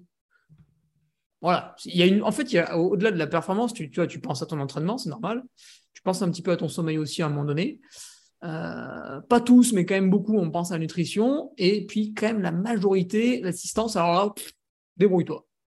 Débrouille-toi, prends la voiture, va n'importe où, euh, débrouille-toi, tu vas y arriver. Et il peut y avoir des soucis, il peut y avoir des soucis sur la route, euh, donc euh, il y a tout plein de choses à penser. L'arrivée sur la course, il y en a plein qui ont fait des stages en altitude, les dates, elles n'étaient pas bonnes, du coup, les gars, ils passent à côté d'un pic de forme. Voilà, il y a tout un tas de paramètres qui font que bah, on les comprend de plus en plus. Donc, on le voit, cette année, la densité à l'arrivée exceptionnelle. Mais bah, il, y a toujours, y a toujours des ratés. Il y a toujours des ratés. Ça- mais ça va se gommer, hein, ça va se gommer, la densité, elle va augmenter, elle va augmenter. Mais ça va se gommer ou ça va s'amplifier? Parce que j'ai l'impression qu'il y, y a quand même cet effet. Euh, tu vois, par exemple, Nico, tout à l'heure, tu disais, bah, moi, moi, je, serais, je, je serais très probablement plus capable de, de, de continuer une course si je suis, si je vais pas, euh, si je vais vraiment pas bien.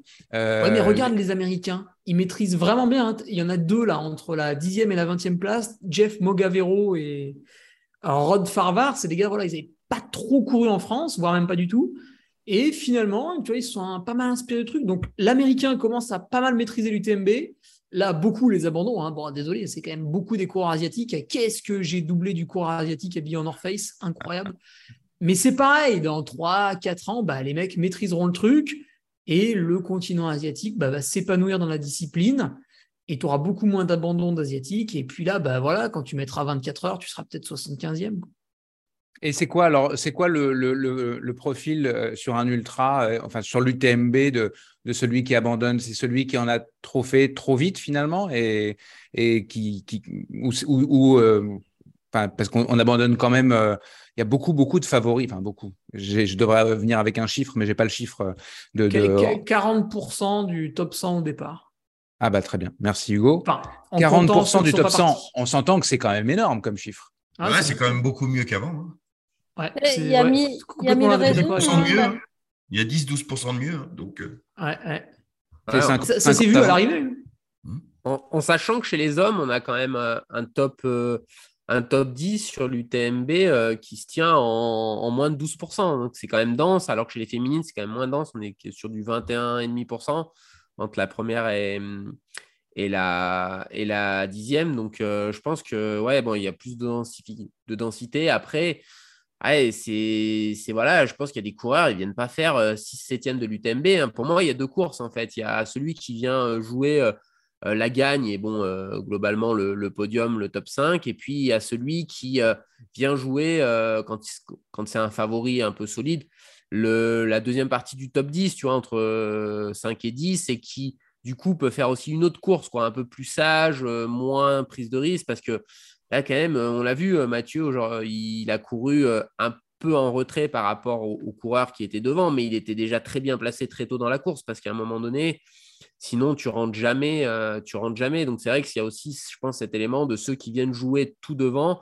qui prennent des risques et qui font que, ouais, leur objectif, c'est d'être sur le podium et qu'en fait, euh, entre faire 22 heures et, et être au fond du top 10 ou essayer de faire euh, moins de 20 heures pour claquer la course, euh, ils prennent l'option 1 et si ça se passe mal, bah, il y en a, je pense, ils arrêtent, quoi. Et ça, et c'est respectable euh, aussi parce que, parce que euh, c'est. C'est de la gestion pas- d'avenir aussi. oui, c'est pas la même pratique que, que le coureur lambda qui euh, rêve de boucler l'UTMB et qui, et qui va au bout. Et c'est aussi admirable. Et je pense que c'est aussi ça qui fait la diversité de la discipline. Et c'est très sympa.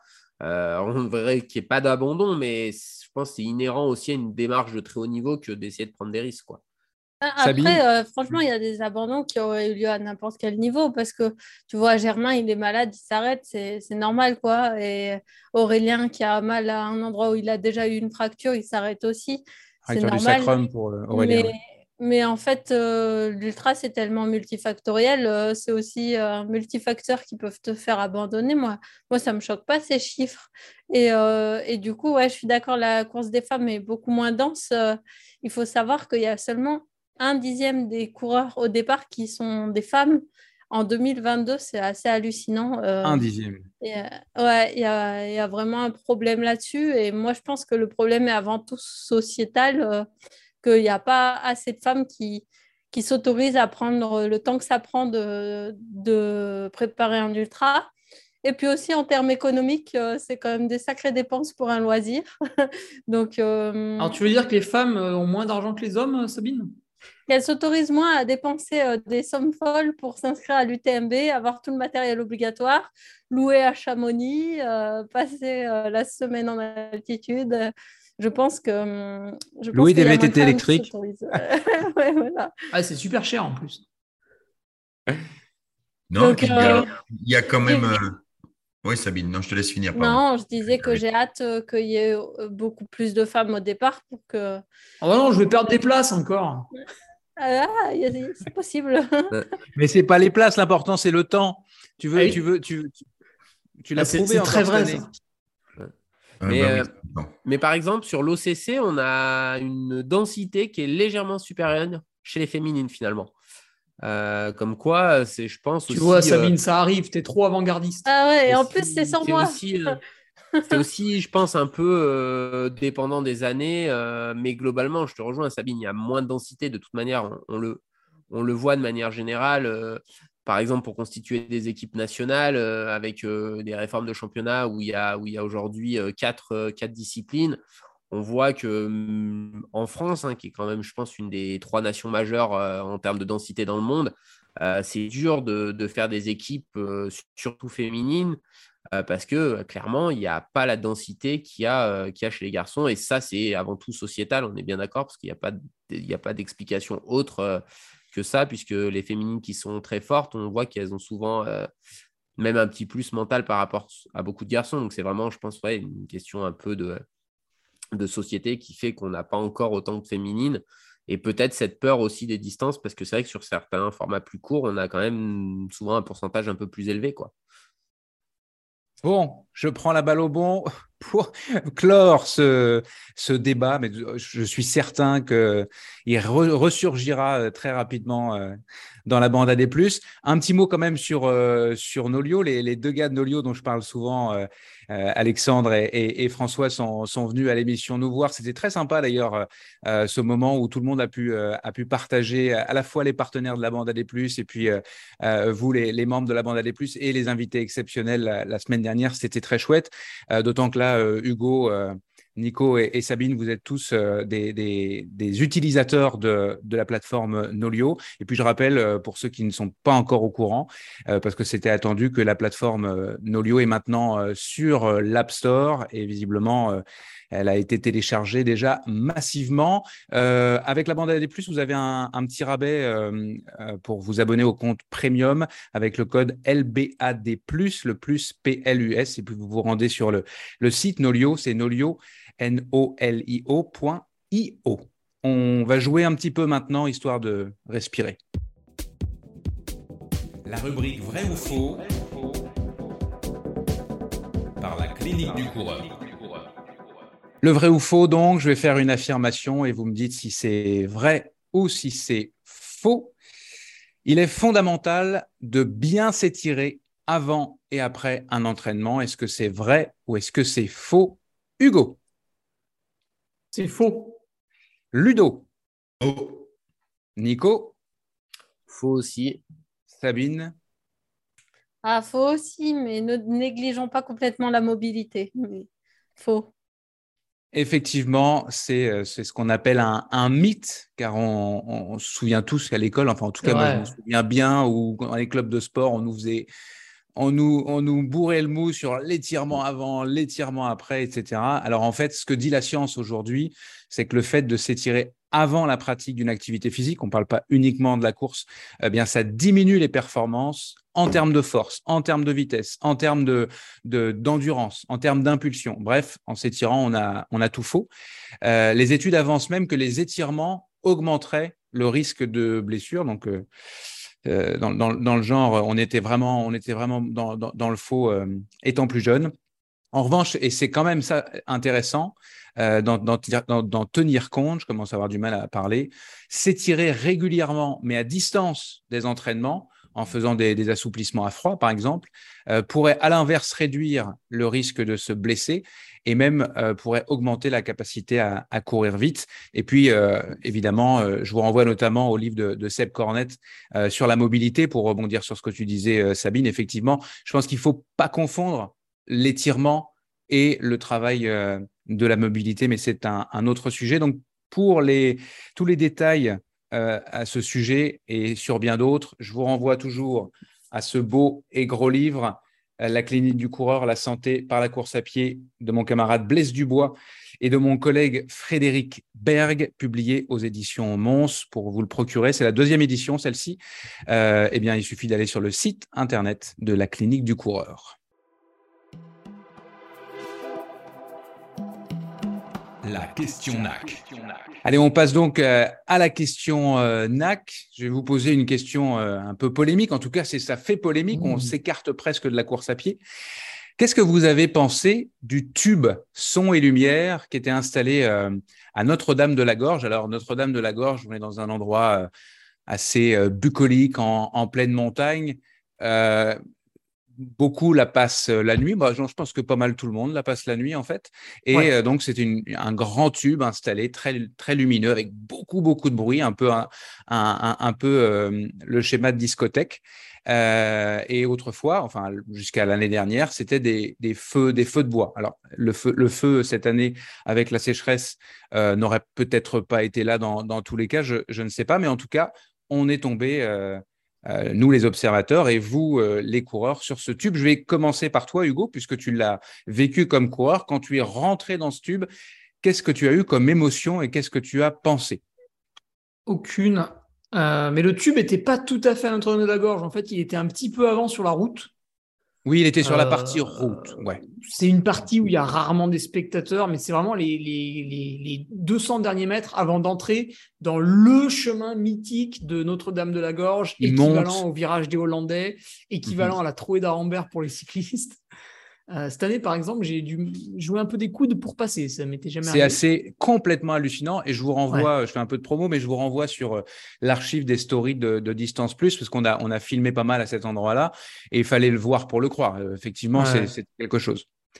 Ouais, non, sinon le tube, bah, peu d'intérêt selon moi. Après, il y a des coureurs qui ont trouvé ça joli. euh, pourquoi pas euh, Voilà, ça dépendrait de moi. On, on l'enlèverait, bien sûr. Bon, On pas n'a plus pas ça. transcendé plus que ça, quoi. Ok, Nico. Euh, moi, la première réaction, ça a été, euh, ça a été ouais, qu'est-ce que c'est que ça? Après, je me suis dit, mis à la place un petit peu euh, des coureurs et, et de ce que j'imagine. hein, Hugo me, me contredira, c'est pas vrai, mais après avoir passé Notre-Dame de la Gorge, il y a quand même une longue Oh, section où on va pas voir grand monde. Donc, ce petit dernier coup là de, de civilisation avant de passer une longue partie de la nuit où on croise un peu des gens au col du bonhomme, un peu au Chapieux, un peu au col de la Seigne, sur, euh, sur les, les points d'eau, les ravitaillements, mais sinon c'est un grand moment de solitude. Donc là-dessus, je me suis dit, ouais, pourquoi pas, ça peut être sympa pour les coureurs. Après, euh, moi, de l'extérieur, euh, je me suis dit, ouais, c'est encore un impact de plus qui n'est pas forcément nécessaire. Quoi. Là, tu parles de, de- d'avoir du monde, mais il y a toujours eu beaucoup de monde dans la montée de Notre-Dame de la Gorge. Là, c'est, quelque chose de technologique, d'urbain qui arrive dans la montagne. Est-ce que c'est, c'est ça qui a peut-être.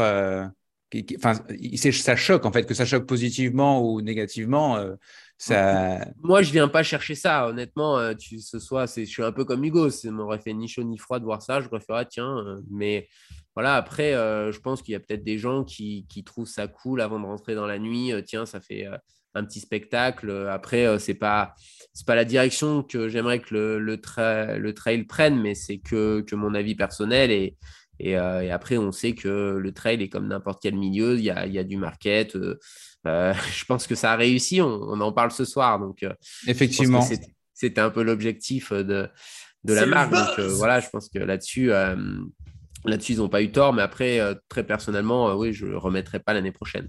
L'UTMB apparemment a, enfin ils ont, ils se sont beaucoup questionnés, ils ont beaucoup hésité avant de le mettre. Euh, dans les commentaires, euh, celui de, de Xavier Thévenard, j'ai posé la question euh, euh, sur sur le- les réseaux Il sociaux. n'est pas favorable.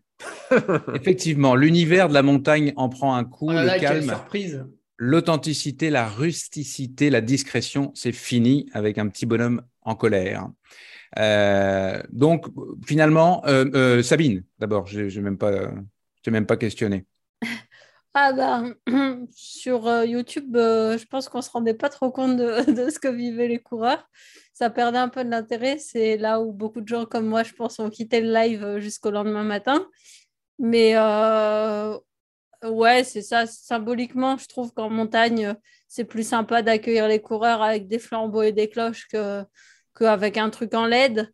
Après, c'est vraiment complètement symbolique parce que si tu penses à l'impact de l'UTMB, les transports, les gens qui viennent de Chine, qui se rendent dans cette vallée de Chamonix, qui font le tour du Mont Blanc pour faire l'assistance et tout, euh, un tunnel en LED, c'est ridicule. Donc, euh, c'est plus, ouais, c'est la symbolique. Du coup, on peut en mettre ailleurs? Ah ouais, voilà. en fait, il n'y a plus de frontal. On va mettre des lampadaires. Alors, il y a des, il y a des, il y a des, je, suis en train de relire les, commentaires. Il y a des gens qui proposent que l'année prochaine, il y a un concours de village en village, mais qui le proposent très sérieusement, là, de ce genre de. voilà, un concours. tu, orientes le commentaire. On peut faire des concours sans faire des trucs comme ça, quand même. Hein. Absolument, mais là, c'est. Tu peux, couper du bois. Tu peux faire des trucs d'ambiance ou euh, des, petits concerts dans la rue et tout. Euh, après, bah oui, c'est pas le calme de la montagne, mais là, Enfin, je crois qu'il y a une question spéciale pour les habitants de la vallée de Chamonix, non? Ouais, je sais, je suis pas certain qu'on se la posera aujourd'hui parce qu'on fait les. On la fera demain. On est en train de faire les prolongations. On fera ouais, donc juste un mot. Euh, Thibaut, Thibaut Garivier, j'ai cité euh, tout à l'heure euh, Xavier pour un commentaire négatif. Thibaut, donc qui a, qui a comme toi Hugo, est passé dans le tube. Immersif, ça m'a donné des frissons et lui avec un bonhomme avec des étoiles qui sortent des yeux. Donc on a. Bah, tu vois, si ça peut faire sortir des étoiles des yeux. Euh, c'était peut-être les 10 secondes de joie dans, dans ces 22 heures. Donc, euh, C'est après que ça s'est compliqué. ouais, mais moi, enfin, après, il faut euh, se rappeler. D'ailleurs, ça a été intéressant ta question, hein, parce qu'on voit que c'est assez tranché de, de, chaque côté, mais il faut se rappeler que c'est aussi une course, un festival, un spectacle, un show. Euh, il y a qu'on aime ou qu'on n'aime pas, on n'était pas encore en, en, haute montagne. Et moi, c'est vrai que ça m'aurait choqué dans un col. Enfin, là, il y, avait, aussi. Ouais, c'était sur une route. Hein. Exactement, c'est sur une route. On rentre Attention, il y a eu un, il y a eu un détour pour passer dans ce tube. Avant, on passait. Non, non, non, non, non, non, non, Il n'y a pas eu de détour. le, détour, je ne sais pas pourquoi, mais on l'a fait avant les contamines. Moi, j'ai trouvé, j'ai été un peu comme Nico. Euh, j'étais pas au courant et au début, moi, quand j'ai vu les images euh, à l'écran, ça m'a ça m'a surpris, mais il y avait aussi comme un, un, côté artistique. Euh, j'ai trouvé les images les images très belles. Après, c'est vrai que moi j'ai tendance après à me référer à, après aux coureurs, ce qu'ils ont vraiment eux ressenti, c'est ça qui était le, qui est le plus important. Et, euh, et puis voilà, si ça ne doit pas se refaire, ça se, se refera pas. Mais moi, moi j'ai plutôt aimé ce show. Euh, j'ai parce que encore une fois, on n'était pas encore en pleine montagne. Et, euh, et du coup, c'est ça m'a pas choqué. Après, c'est vrai que en regardant que, euh, en regardant les images, ça m'a plu. Après, je me suis dit, oh là là, ça va couiner. Là, je sens que ça va couiner encore. Ça, c'est sûr, entre les, les pour et les anti. Euh, de toute façon, ça, a été un, ça a été instantané. Nous, on était là-bas. On, a, on, a, on, a, on pensait aux coureurs. Et puis, enfin, tous, on était assez nombreux. Ça a été le sujet de discussion direct. ah, mais c'était sûr, mais du coup, euh, comme on dit, euh, Oka fait très fort parce que ah, ça, c'est des moyens. Hein.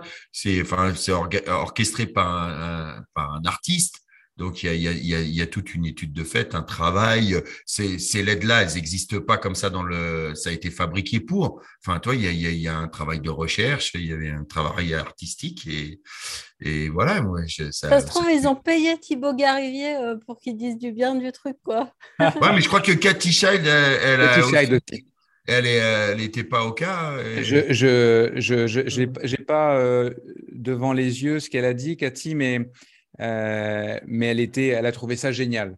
Et, euh, et d'une manière générale, bon, le sondage, un sondage en story, ça vaut ce que ça vaut. On a, on a, on a un peu plus de 400 personnes qui ont répondu assez rapidement. Et le, si on s'en tient à ce sondage-là, euh, on est sur majoritairement des gens qui ont aimé versus. Mais, moi, je suis d'accord avec Ludo que tu peux tout à fait être festif et respecter la montagne, en fait.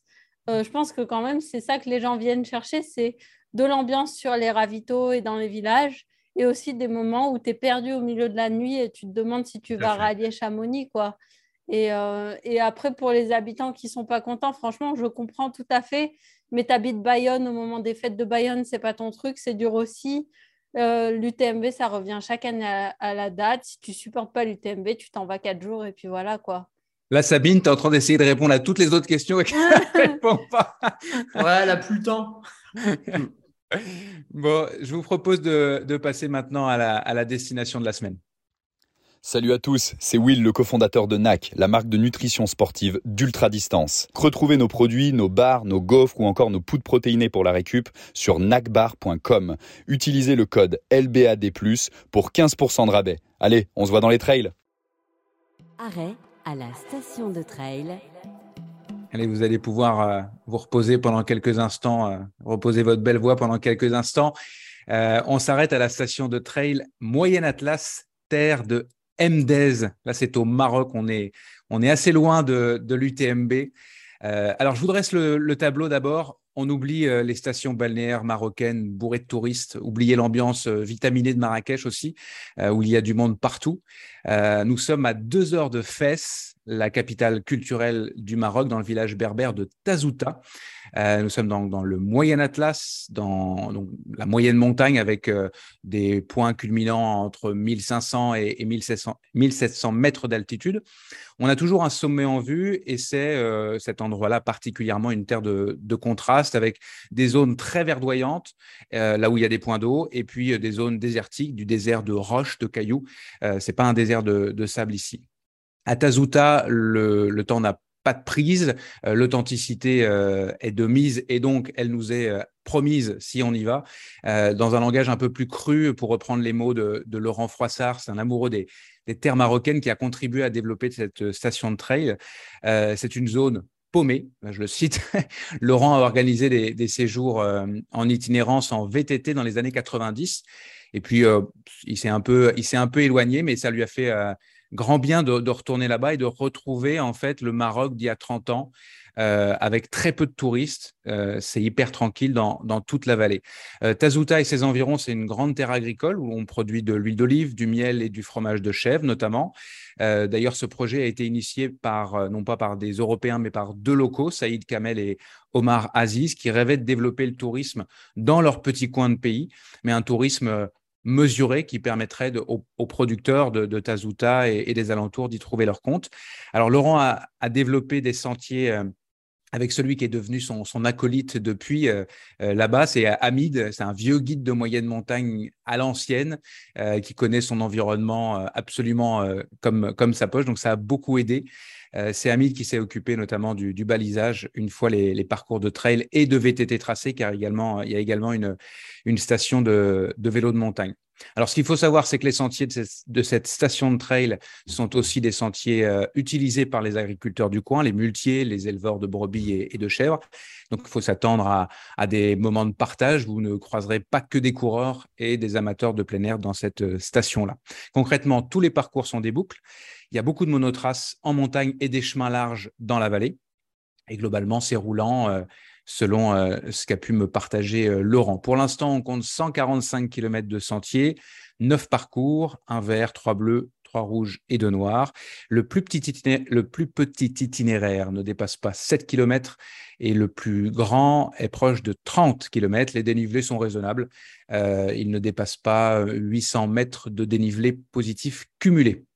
J'ai demandé à Laurent euh, ses recommandations. Il m'a quasiment cité tous les parcours. Alors, je vais en retenir euh, volontairement deux. Le numéro 9, euh, c'est les nomades de Tirza, dans le village de Sefrou. C'est un 21 km pour 700 mètres de dénivelé. C'est très isolé. On a l'impression d'être loin de tout, de vivre l'espace de quelques instants comme des nomades, pour reprendre les mots de Laurent. On est avec eux et ils n'hésitent pas à venir euh, nous voir. Donc, c'est plus que du trail. On est assurément. Euh, c'est assurément aussi de, belles et, enrichissantes rencontres. Et puis, euh, il y a une petite pépite apparemment, c'est le parcours des gorges. Euh, le numéro 9, c'est un parcours noir, 18 km, 750 mètres de, 750 mètres de dénivelé positif. On grimpe à 1700 mètres d'altitude et puis on redescend dans les gorges euh, à tel point qu'on, que ça peut se transformer en, en rando aquatique. Il faut faire hyper attention avant de partir euh, pour s'assurer que les eaux ne sont pas trop hautes, puisqu'il y a 3 ou 4 kilomètres de, canyon à, parcourir. Donc, si les eaux sont trop hautes, ça devient euh, fortement compliqué. On ne court pas beaucoup dans cette, dans cette partie-là. L'idéal, c'est de contacter le fameux Hamid. Euh, sur, sur place qui sera euh, ravi de vous aider et, de vous donner de bonnes informations avant de partir, voire de, vous guider euh, si, si, vous préférez. L'inauguration officielle de cette station de trail, car elle est en développement dans cette partie du Moyen Atlas, est prévue à la mi-octobre, mais toutes les infos sont déjà en ligne euh, sur le site OnPiste, notre partenaire, car euh, euh, l'automne est une période idéale pour, pour découvrir le Maroc. sur le site OnPiste, vous verrez, il y a des possibilités d'aller un peu plus loin, puisqu'on vous propose des offres d'hébergement selon que vous, vous aviez selon que vous avez envie d'aller en gîte, en chambre d'hôte, en hôtel, etc. Et vous pouvez construire euh, assez facilement votre euh, séjour pour, euh, voilà, vous pouvez partir quelques jours pour aller découvrir la, station de trail ou la station de, de, VTT de Tazuta. Par contre, il faut faire attention si vous voulez faire du vélo. il faut venir avec votre vélo pour l'instant parce qu'il n'y a pas de, a pas de location sur, sur place. Donc, autant, autant s'équiper correctement et il faut aussi correctement s'équiper au niveau des textiles puisque euh, je vais citer euh, Laurent, le Maroc, c'est un pays froid où le soleil est chaud. J'ai bien aimé cette, euh, cette, petite phrase, donc je, je, vous la délivre. Pour plus de détails, eh bien, pour retrouver, retrouver tous les parcours de, de la station de trail Moyen Atlas Terre de MDES, je vous invite à vous rendre sur le site web ou l'application OnPiste. Vous écoutez la bande à des plus. La bande AD+, c'est presque terminé. Mais avant de conclure, je vais quand même faire un dernier tour de table rapide. Je sais qu'on n'a pas répondu à toutes les questions. On les remettra dans les, dans les prochains épisodes parce qu'elles seront toujours, euh, toujours valables. Euh, pour vous demander ce que vous avez aimé et ou ce que vous avez euh, moins aimé de cette semaine de l'UTMB. Coup de cœur, ou coup de pompe Donc, il n'est question ici que de l'UTMB. Vous avez le choix, un coup de cœur ou un coup de pompe ou un des deux. Je vais commencer avec Sabine. Euh, ouais, alors euh, ben, du coup, moi j'ai suivi à distance et je voulais faire un petit coup de cœur parce que sur le live, euh, que ce soit pendant l'OCC ou pendant l'UTMB, euh, Martin Gaffuri a été très clair sur, sur les explications, qu'il ne faut pas rechercher euh, la maigreur à tout prix et euh, sur euh, la prévention du REDS, donc le, le, fait de ne pas avoir assez d'énergie quand on est un sportif, donc que ce soit volontairement en se privant de manger assez ou de ne pas arriver à couvrir ses besoins. Et oui, c'est dangereux pour la santé à terme. Et oui, si on perd 2 kilos instantanément, on va courir plus vite, mais euh, deux ans, trois ans comme ça, c'est vraiment mettre sa, santé en péril. Donc, j'ai trouvé ça très chouette qu'ils disent ça euh, clairement à l'antenne. Et par contre, je ne sais pas si euh, les gens qui ont raté peuvent retrouver ça en, retransmission. Il me semble que les lives. Très probablement sur YouTube. Je, je, je, dis en, en supposition mais je pense qu'il est. Ludo, peut-être que tu auras la réponse à, la question, mais à mon avis, le, En général, il faut quelques jours avant que tout soit remis euh, sur YouTube. Ouais. parce qu'il y avait plein de choses intéressantes avec les interventions de Guillaume Millet, François Daen et tout. C'était vraiment sympa. Et euh, du coup, l'autre chose, c'était ni un coup de cœur ni un coup de pompe, mais je voulais rendre un hommage quand même euh, à la personne brésilienne qui a perdu la vie sur la PTL. Donc là, personne n'est en cause hein, parce que les gens, ils sont sélectionnés sur dossier pour aller sur cette course. Donc, euh, il avait le niveau d'aller en montagne. C'est juste euh, très triste parce que le, risque zéro n'existe pas, mais ça nous attriste à chaque fois quand on perd un, des nôtres. Et malheureusement, euh, ça fait deux morts en, deux ans, puisque l'année dernière, c'était un, coureur tchèque sur, sur la TDS. Donc effectivement, ça, ça, ça a un petit peu plombé l'ambiance dès, dès, le départ. Euh, c'était c'est jamais c'est jamais très c'est jamais agréable et c'est difficile à gérer parce que effectivement je le disais au début l'UTMB mine de rien il y a quand même une ambiance de fête donc ça ça alourdit un peu l'ambiance au, départ Hugo coup de cœur coup de pompe les deux? Eh ben, coup de cœur, euh, c'est ce qu'on disait au début. Moi, c'est la retransmission sur l'équipe T. Franchement, c'est une chaîne que j'aime beaucoup parce que le biathlon, le ski de fond, le cyclisme, le VTT. Ils sont allés chercher le VTT aussi. C'est que des sports euh, que j'aime bien regarder. Et là, ben, ça y est, ils commencent à nous mettre de l'ultra trail. Donc, euh, c'était cool. Puis, c'était pas un créneau tarabiscoté, quoi. C'était vraiment samedi matin de 8h à 13h. Boum, UTMB, quoi. Rien d'autre. Euh, et ils auraient fait plus hein, s'il n'y avait pas les championnats du monde de, VTT, mais il en fallait pour tout le monde, bien sûr. Donc, c'est assez fou parce que du coup, tu as des gens qui te parlent de ça. Tu vois, bah, ton, ton, ton voisin qui fait pas de trail. euh, Moi, mes parents, mes, par- matin, mes parents ouais, ont suivi ça, alors que l'ultra trail, euh, bah voilà, ça les intéresse pas forcément à la base. Ouais, ils tombent dessus Ils parce sont que passionnés. sur une chaîne publique euh, qu'on a plus ou moins l'habitude de regarder parce qu'il y a toujours des trucs sympas. Bon, il y a un peu de pétanque, mais sinon c'est sympa. Donc euh, ouais, c'est moi j'ai voilà coup de cœur vraiment, c'est c'est super quoi. Puis ça, ça est pas c'est pas retransmis de manière idiote. C'est des mecs qui courent, des mecs en VTT euh, et des drones et les images de drones euh, fantastiques. Ouais, j'avoue que en même temps, le cadre est tellement splendide que c'est c'est chouette de pouvoir le valoriser euh, Mm. à ce point-là. Donc, pas de coup de pompe pour toi? Si, si, si, il y en a aussi. Ah, hein. Un petit coup de pompe quand même. Euh, petit coup de pompe, bah, l'UTMB avait annoncé une euh, nouvelle fermeture de route pour aller à Champais depuis Orsières et La Fouilly. Et Arnouva aussi, mais bon, on s'en fout. Euh, ils l'avaient annoncé longtemps à l'avance. hein. J'avais eu l'info, l'info était sur leur Facebook euh, deux ou trois semaines avant. hein. Donc vraiment, voilà, la mauvaise volonté, du manque de professionnalisme de la part de certains. Et cinq jours avant, les mecs se réveillent, ils découvrent la route interdite. Alors, ils sont dans leur tort. hein. Ça fait trois semaines que l'info a été publiée. Il y a un roadbook exprès qui a été fait de, de 80 pages pour comprendre à quelle heure prendre les navettes et où. Et là, bah alors ça y est, euh, les, les teams se réveillent, euh, on découvre qu'on ferme une route, alors c'est inadmissible, on leur barre la route, vous vous rendez compte, oh là là, le pauvre petit Là, juste. Hugo, pour, pour contextualiser, on parle pas de monsieur, madame, tout le monde. hein. On parle des. des... Hein? Bah tout des- le monde, si. Bah si, la route elle est fermée, euh, tu t'appelles Pierre, Paul ou Jacques. Alors justement, le problème c'est qu'elle a été ouverte. Elle a été ouverte pour ceux qui avaient plus de 850 de cotation. Donc les autres méritent pas. Ils méritent pas l'ouverture de la route en dessous. J'ai trouvé ça euh, assez troublant, surtout quand on a des, des discours de la part euh, de certains sur l'écologie. Puis le jour J, bah, pff, finalement, on a envie de prendre la route quand même.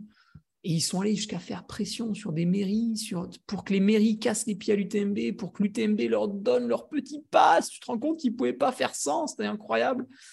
Donc ouais, je, Alors je qu'ils suis un petit peu déçu de l'attitude euh, élitiste euh, de certains, surtout que si c'est pour revomir les pattes de fruits qu'on leur a amenées, c'est quand même pas la peine.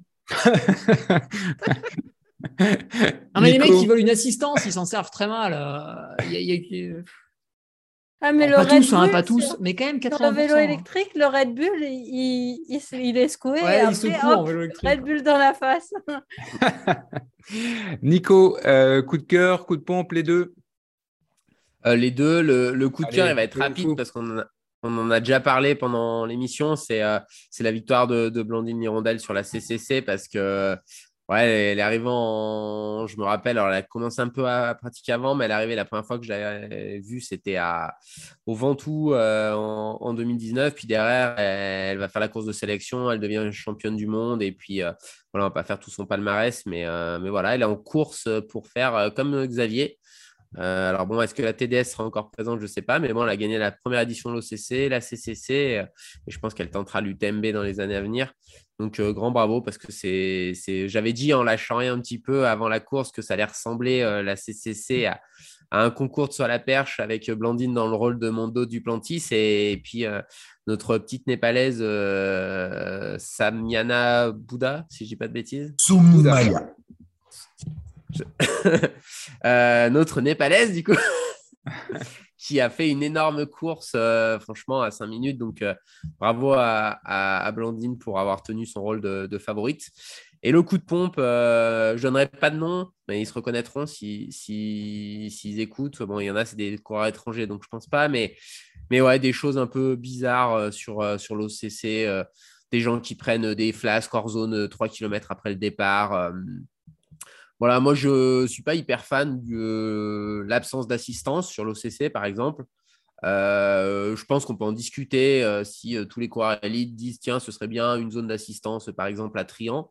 Mais par contre, dans la mesure où il y a un règlement, on a signé un règlement, la course elle est sans assistance en 2022, et ben tu fais sans assistance et, et j'ai trouvé ça pas très cool. Et puis en plus, il y a certaines choses qui sont encore moins cool, c'est qu'à la limite, on peut dire euh, jouer avec la règle, ça fait partie du jeu.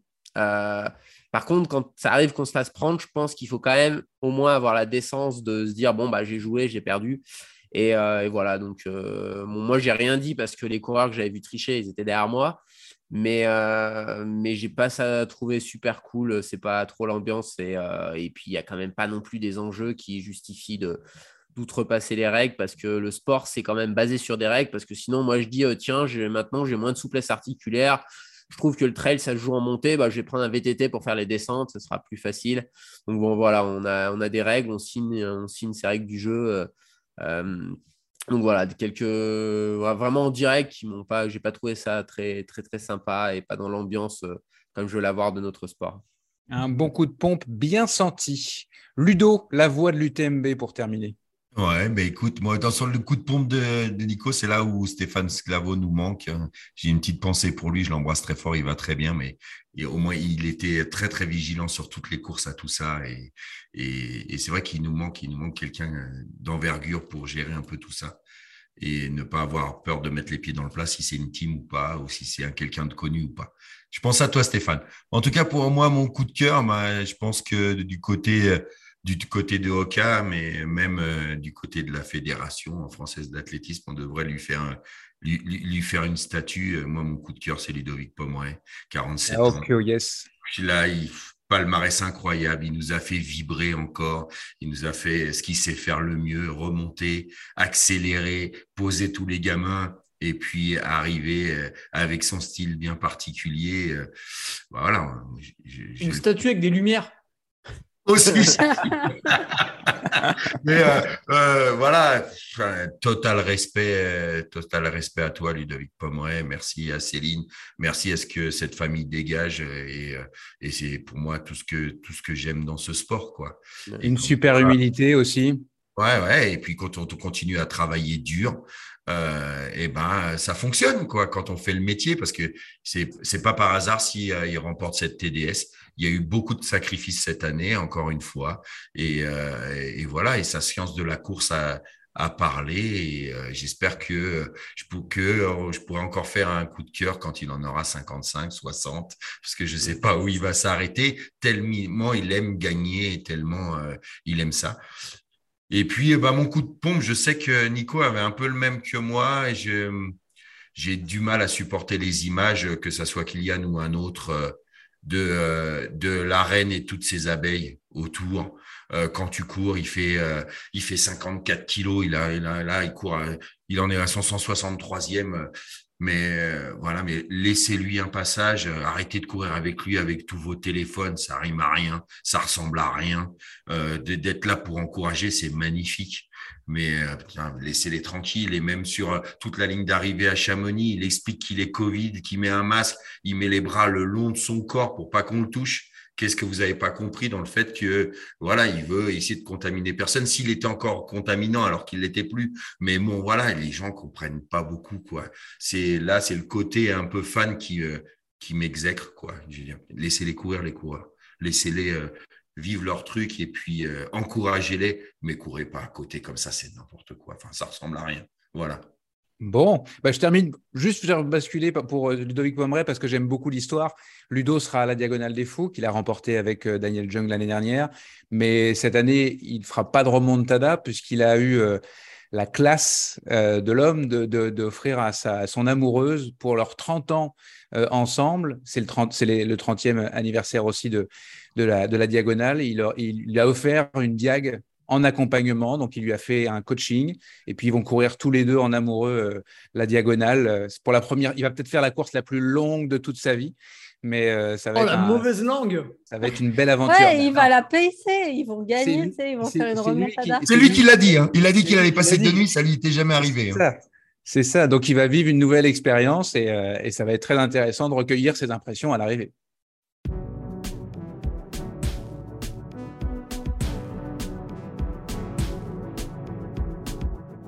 C'est la fin donc de cette euh, onzième émission euh, de la bande AD+, certes un petit peu débridée euh, aujourd'hui pour cause de, de débrief UTMB. Un gros merci à tous les quatre, Ludo, Sabine, Hugo et Nico. Merci à tous. La- Merci la à bande à- tous. Bye La bye. bande AD+, c'est une émission euh, présentée par Distance Plus. Je suis euh, Nicolas Fréret et j'ai le plaisir de produire et d'animer ce talk show. Merci aux partenaires officiels de la première saison de la bande AD+. J'ai nommé la Clinique du Coureur, NAC, Nolio et le réseau des stations de trail, tout particulièrement aujourd'hui euh, la station marocaine euh, qui est en, en plein développement que vous pouvez retrouver euh, sur le site web ou l'application On Piste. Le design sonore de la bande AD+, est signé Lucas Aska Enessi et la couverture de l'émission est l'œuvre de Mathieu Forichon de Débos et les Bulles. Mathieu avait un petit chalet au salon de Trail euh, durant la, la semaine de l'UTMB et il a reçu beaucoup, beaucoup d'amour des amateurs. De ses dessins et de ses bandes dessinées, entre autres. C'est franchement mérité. L'émission est réalisée techniquement à distance depuis euh, Montréal au Québec par les productions Arborescence. Merci à Nicolas Rodi, notamment pour ta patience. Euh, Nico qui était au- au- aujourd'hui aux manettes euh, de la bande AD+. Et merci à Laurie Beck qui fignole l'enregistrement avant la diffusion. Et merci à vous, chers web spectateurs et chers auditeurs, de nous suivre et de nous écouter de plus en plus nombreux. L'épisode exceptionnel en, direct de Chamonix semble vous avoir plu. Alors sachez que nous renouvellerons euh, fort probablement l'expérience dans le futur sur d'autres événements majeurs de la saison de trail ou d'ultra trail. N'hésitez pas euh, à nous écrire pour euh, nous partager vos idées de débat. Pensez à vous abonner à la bande AD+, sur votre euh, plateforme préférée, la, votre plate- plateforme de podcast. Et n'hésitez pas à partager l'émission sur euh, vos réseaux sociaux en taguant Distance Plus. On se retrouve dans 15 jours. Prenez soin de vous. À plus dans la bande AD+.